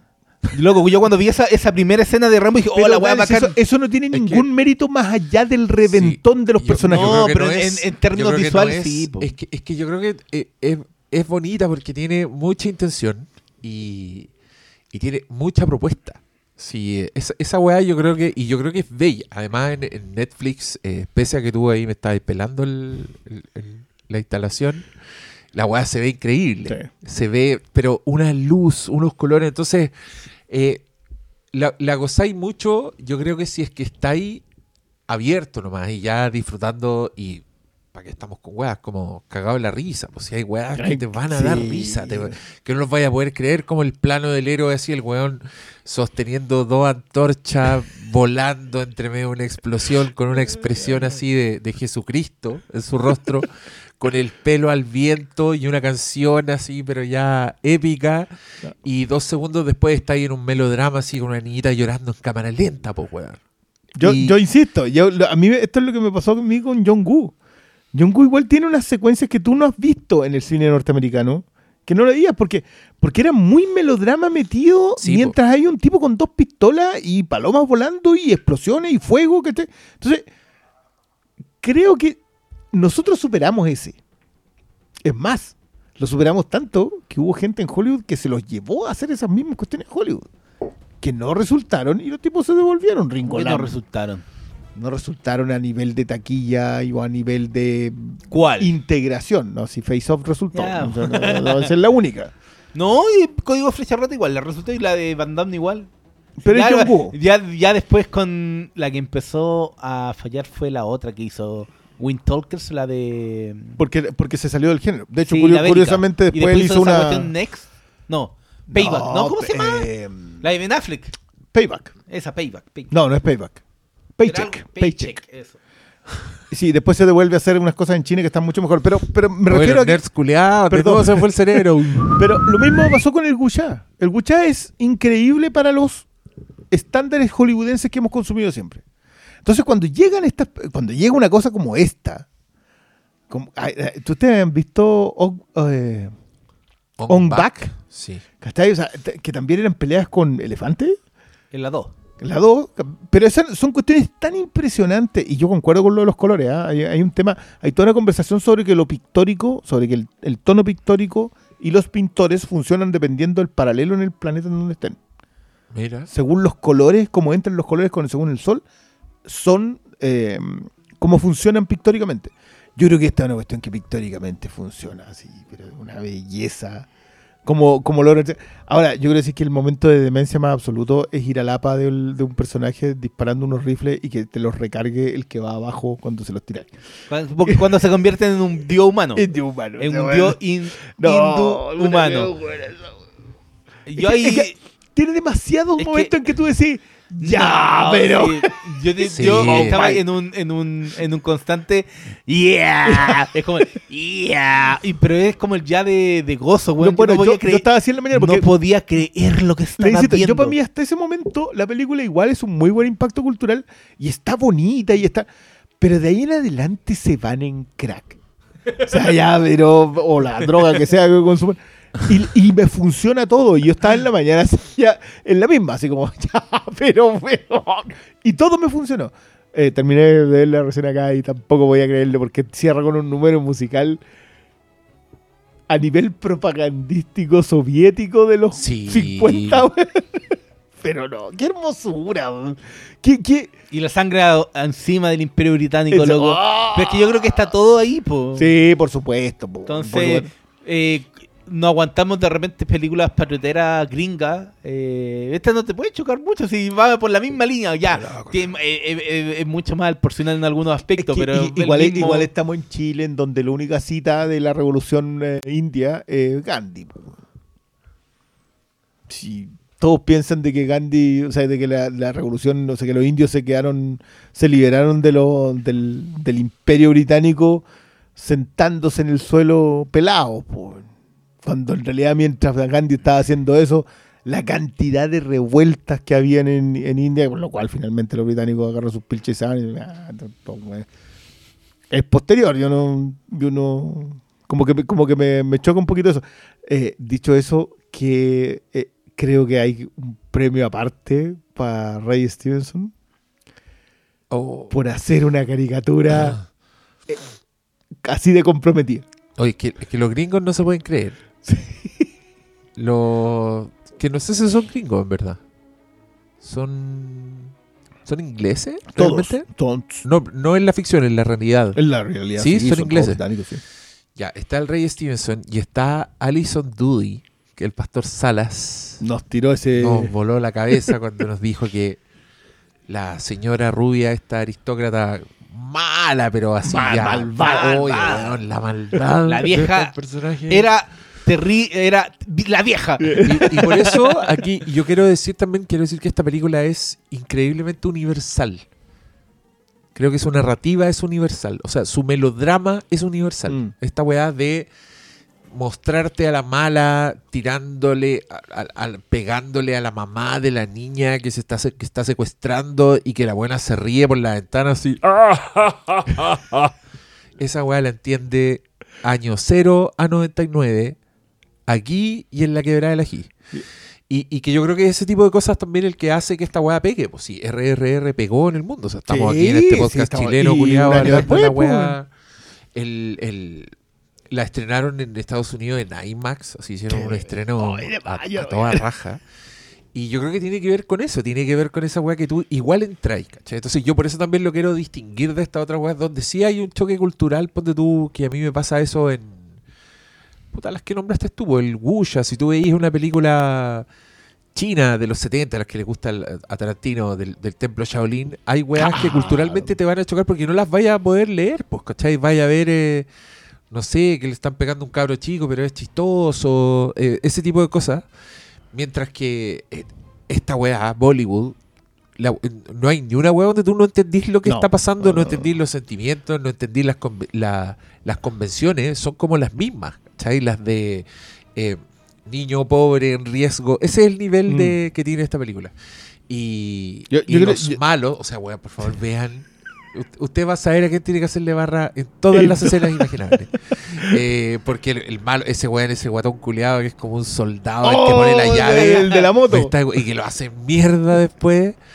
Y, y, lo, y, los- y pasa lo mismo con los héroes. O sea, los héroes de esta película son tratados que me da risa, porque aquí creo yo que el choque cultural ponte tú, va por el, por el biotipo de las personas. Pues si este señor, sobre, el que no es Henry Cavill, el- El, claro, no, el, el- el otro. ¿cómo se llama el...?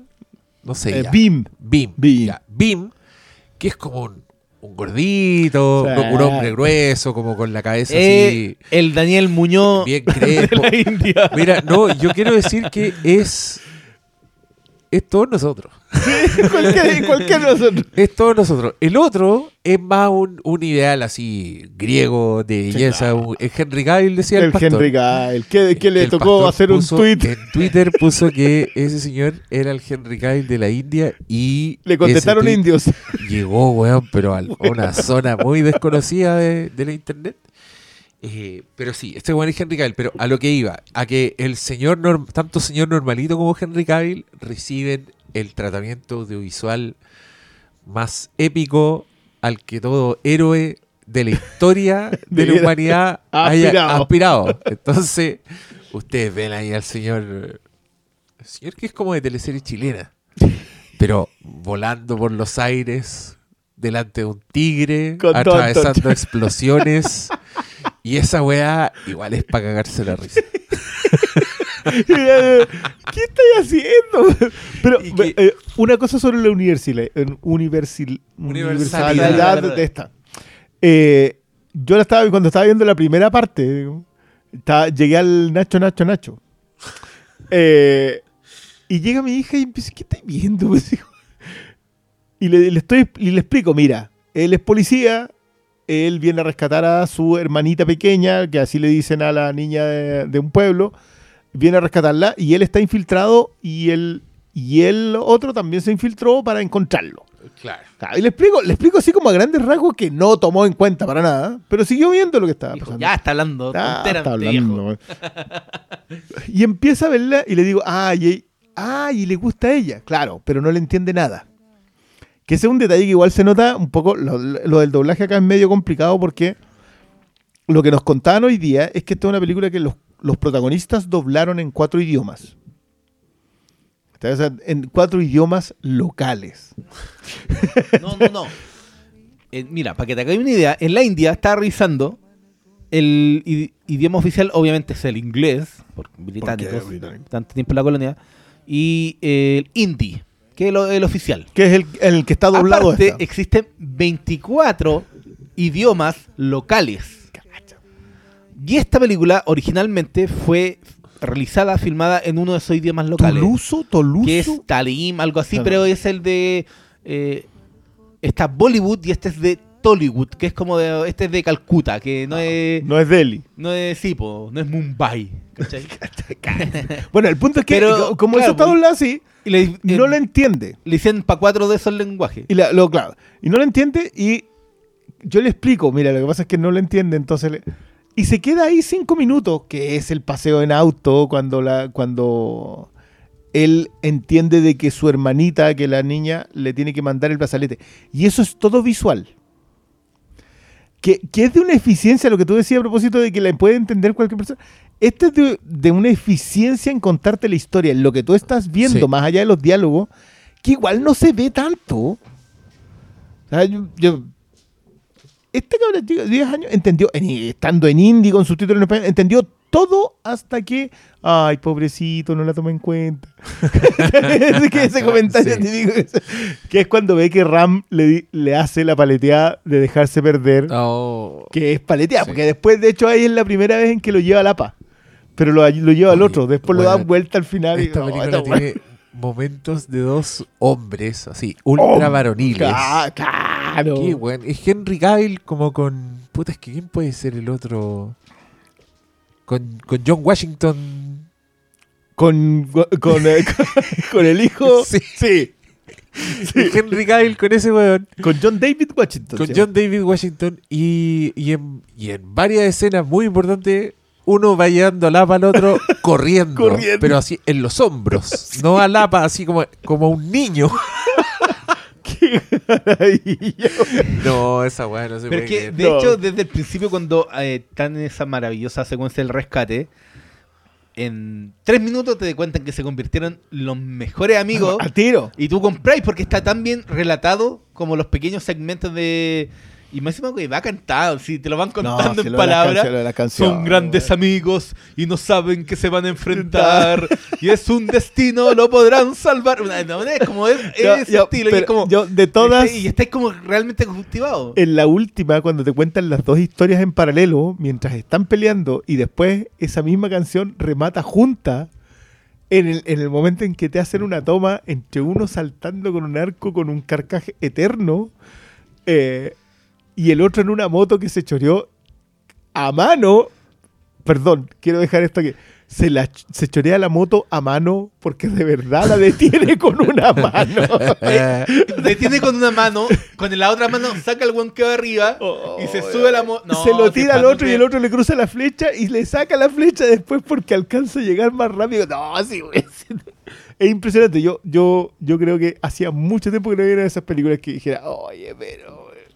Todo. O sea, más allá de. Yo, yo entiendo, ya, perfecto, te rematan con un número musical que no entendí porque te muestran. Te, te- eh, adoro que metan a la británica en el número musical. Eh, me encanta que en ningún momento de la película aflojen.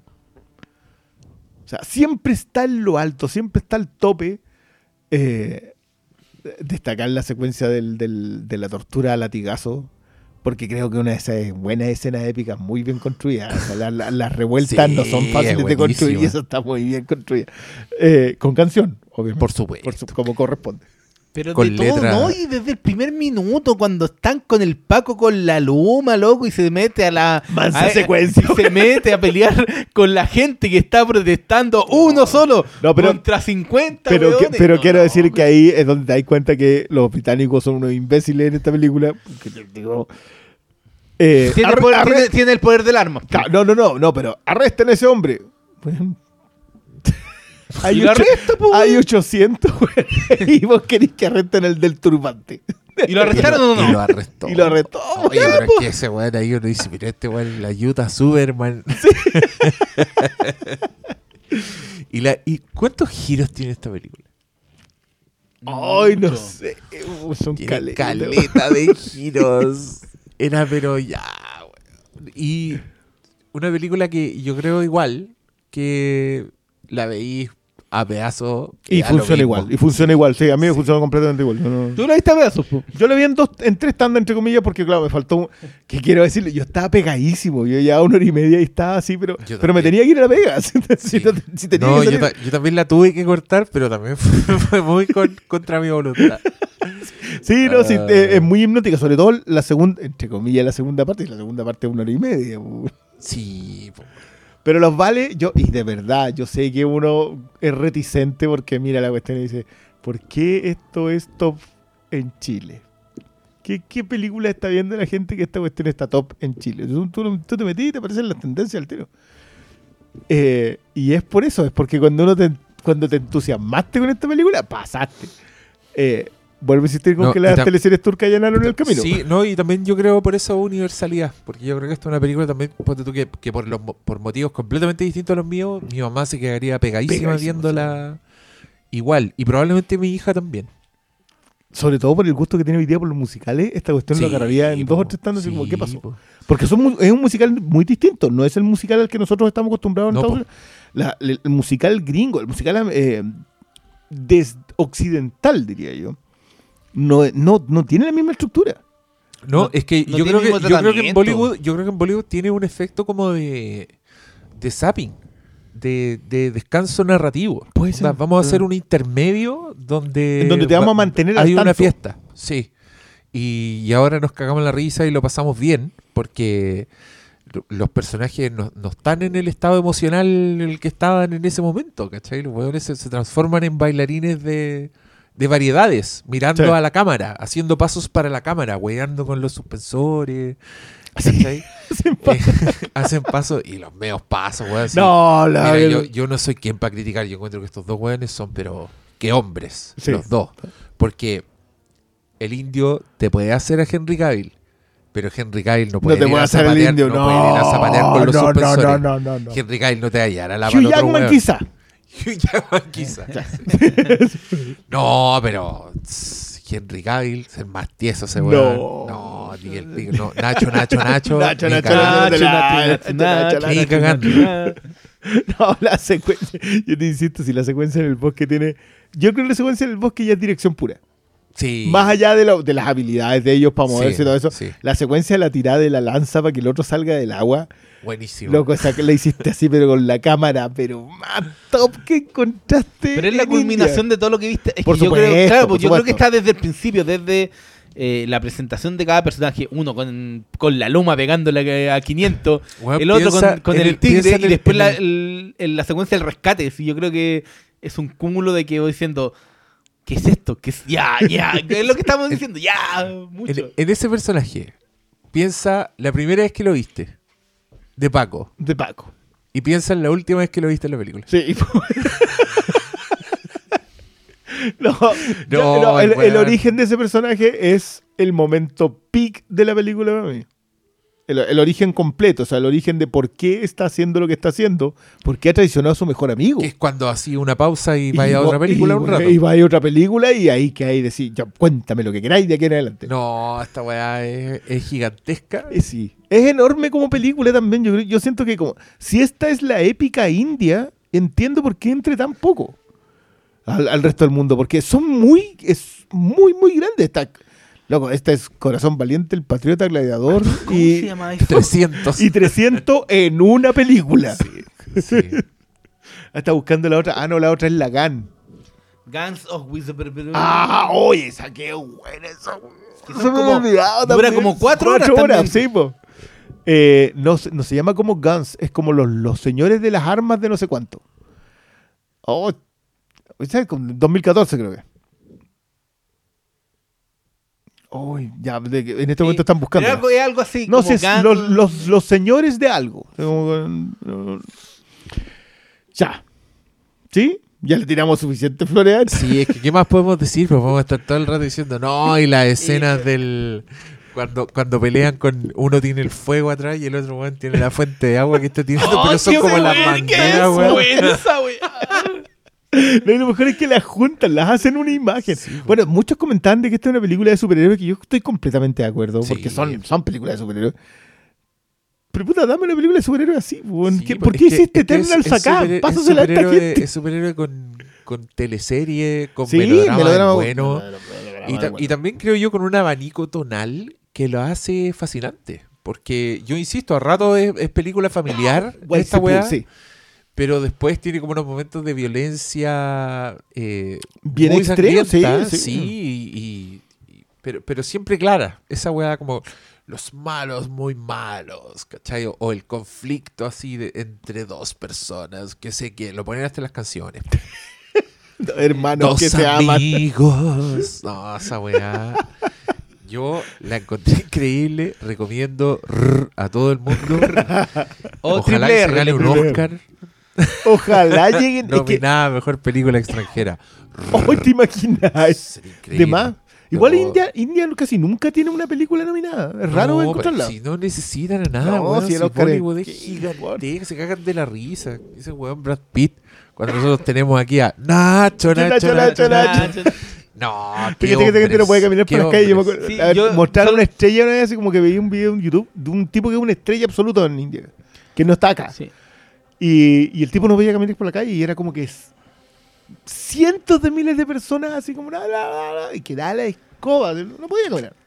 Brad Pitt puede andar en Los Ángeles. po. sí, po. Henry Cavill. Pero no el Henry Cavill de la India. No, no, el Henry Cavill de la India quizás qué pasa, weón. Henry Cavill de la... No, junten a esos dos weones. Oh, weón, y ahí la pantalla explota. No, explota. No, no, el nivel de masculinidad. No, esa weá, sale- salen todas embarazadas del cine. Todos, Y todos todas también. y todes. Los, salemos los, los hombres, los Sí, ya, juniors, ya, los filipinos. Era la weá vieja. Los. Esa weá, no, pero el filipino, esa weá, aquí esto es para contarle a la juventud. No, había una época en que, le, weá, puta que era pobre la cultura pop. Fue noticia que había un filipino embarazado. Era un hombre, pues, así, una weá imposible. Y salía algo. Yo me Salió en las noticias, en los weón, diarios, weón. La weá. Oh, yo iba como en quinto básico y güey, a, a El cualquier gordito lo filipino. decían el, el, El filipino, weón, sí, ese Puta, era, el pero-. Dawn of the Planet of the Boomers.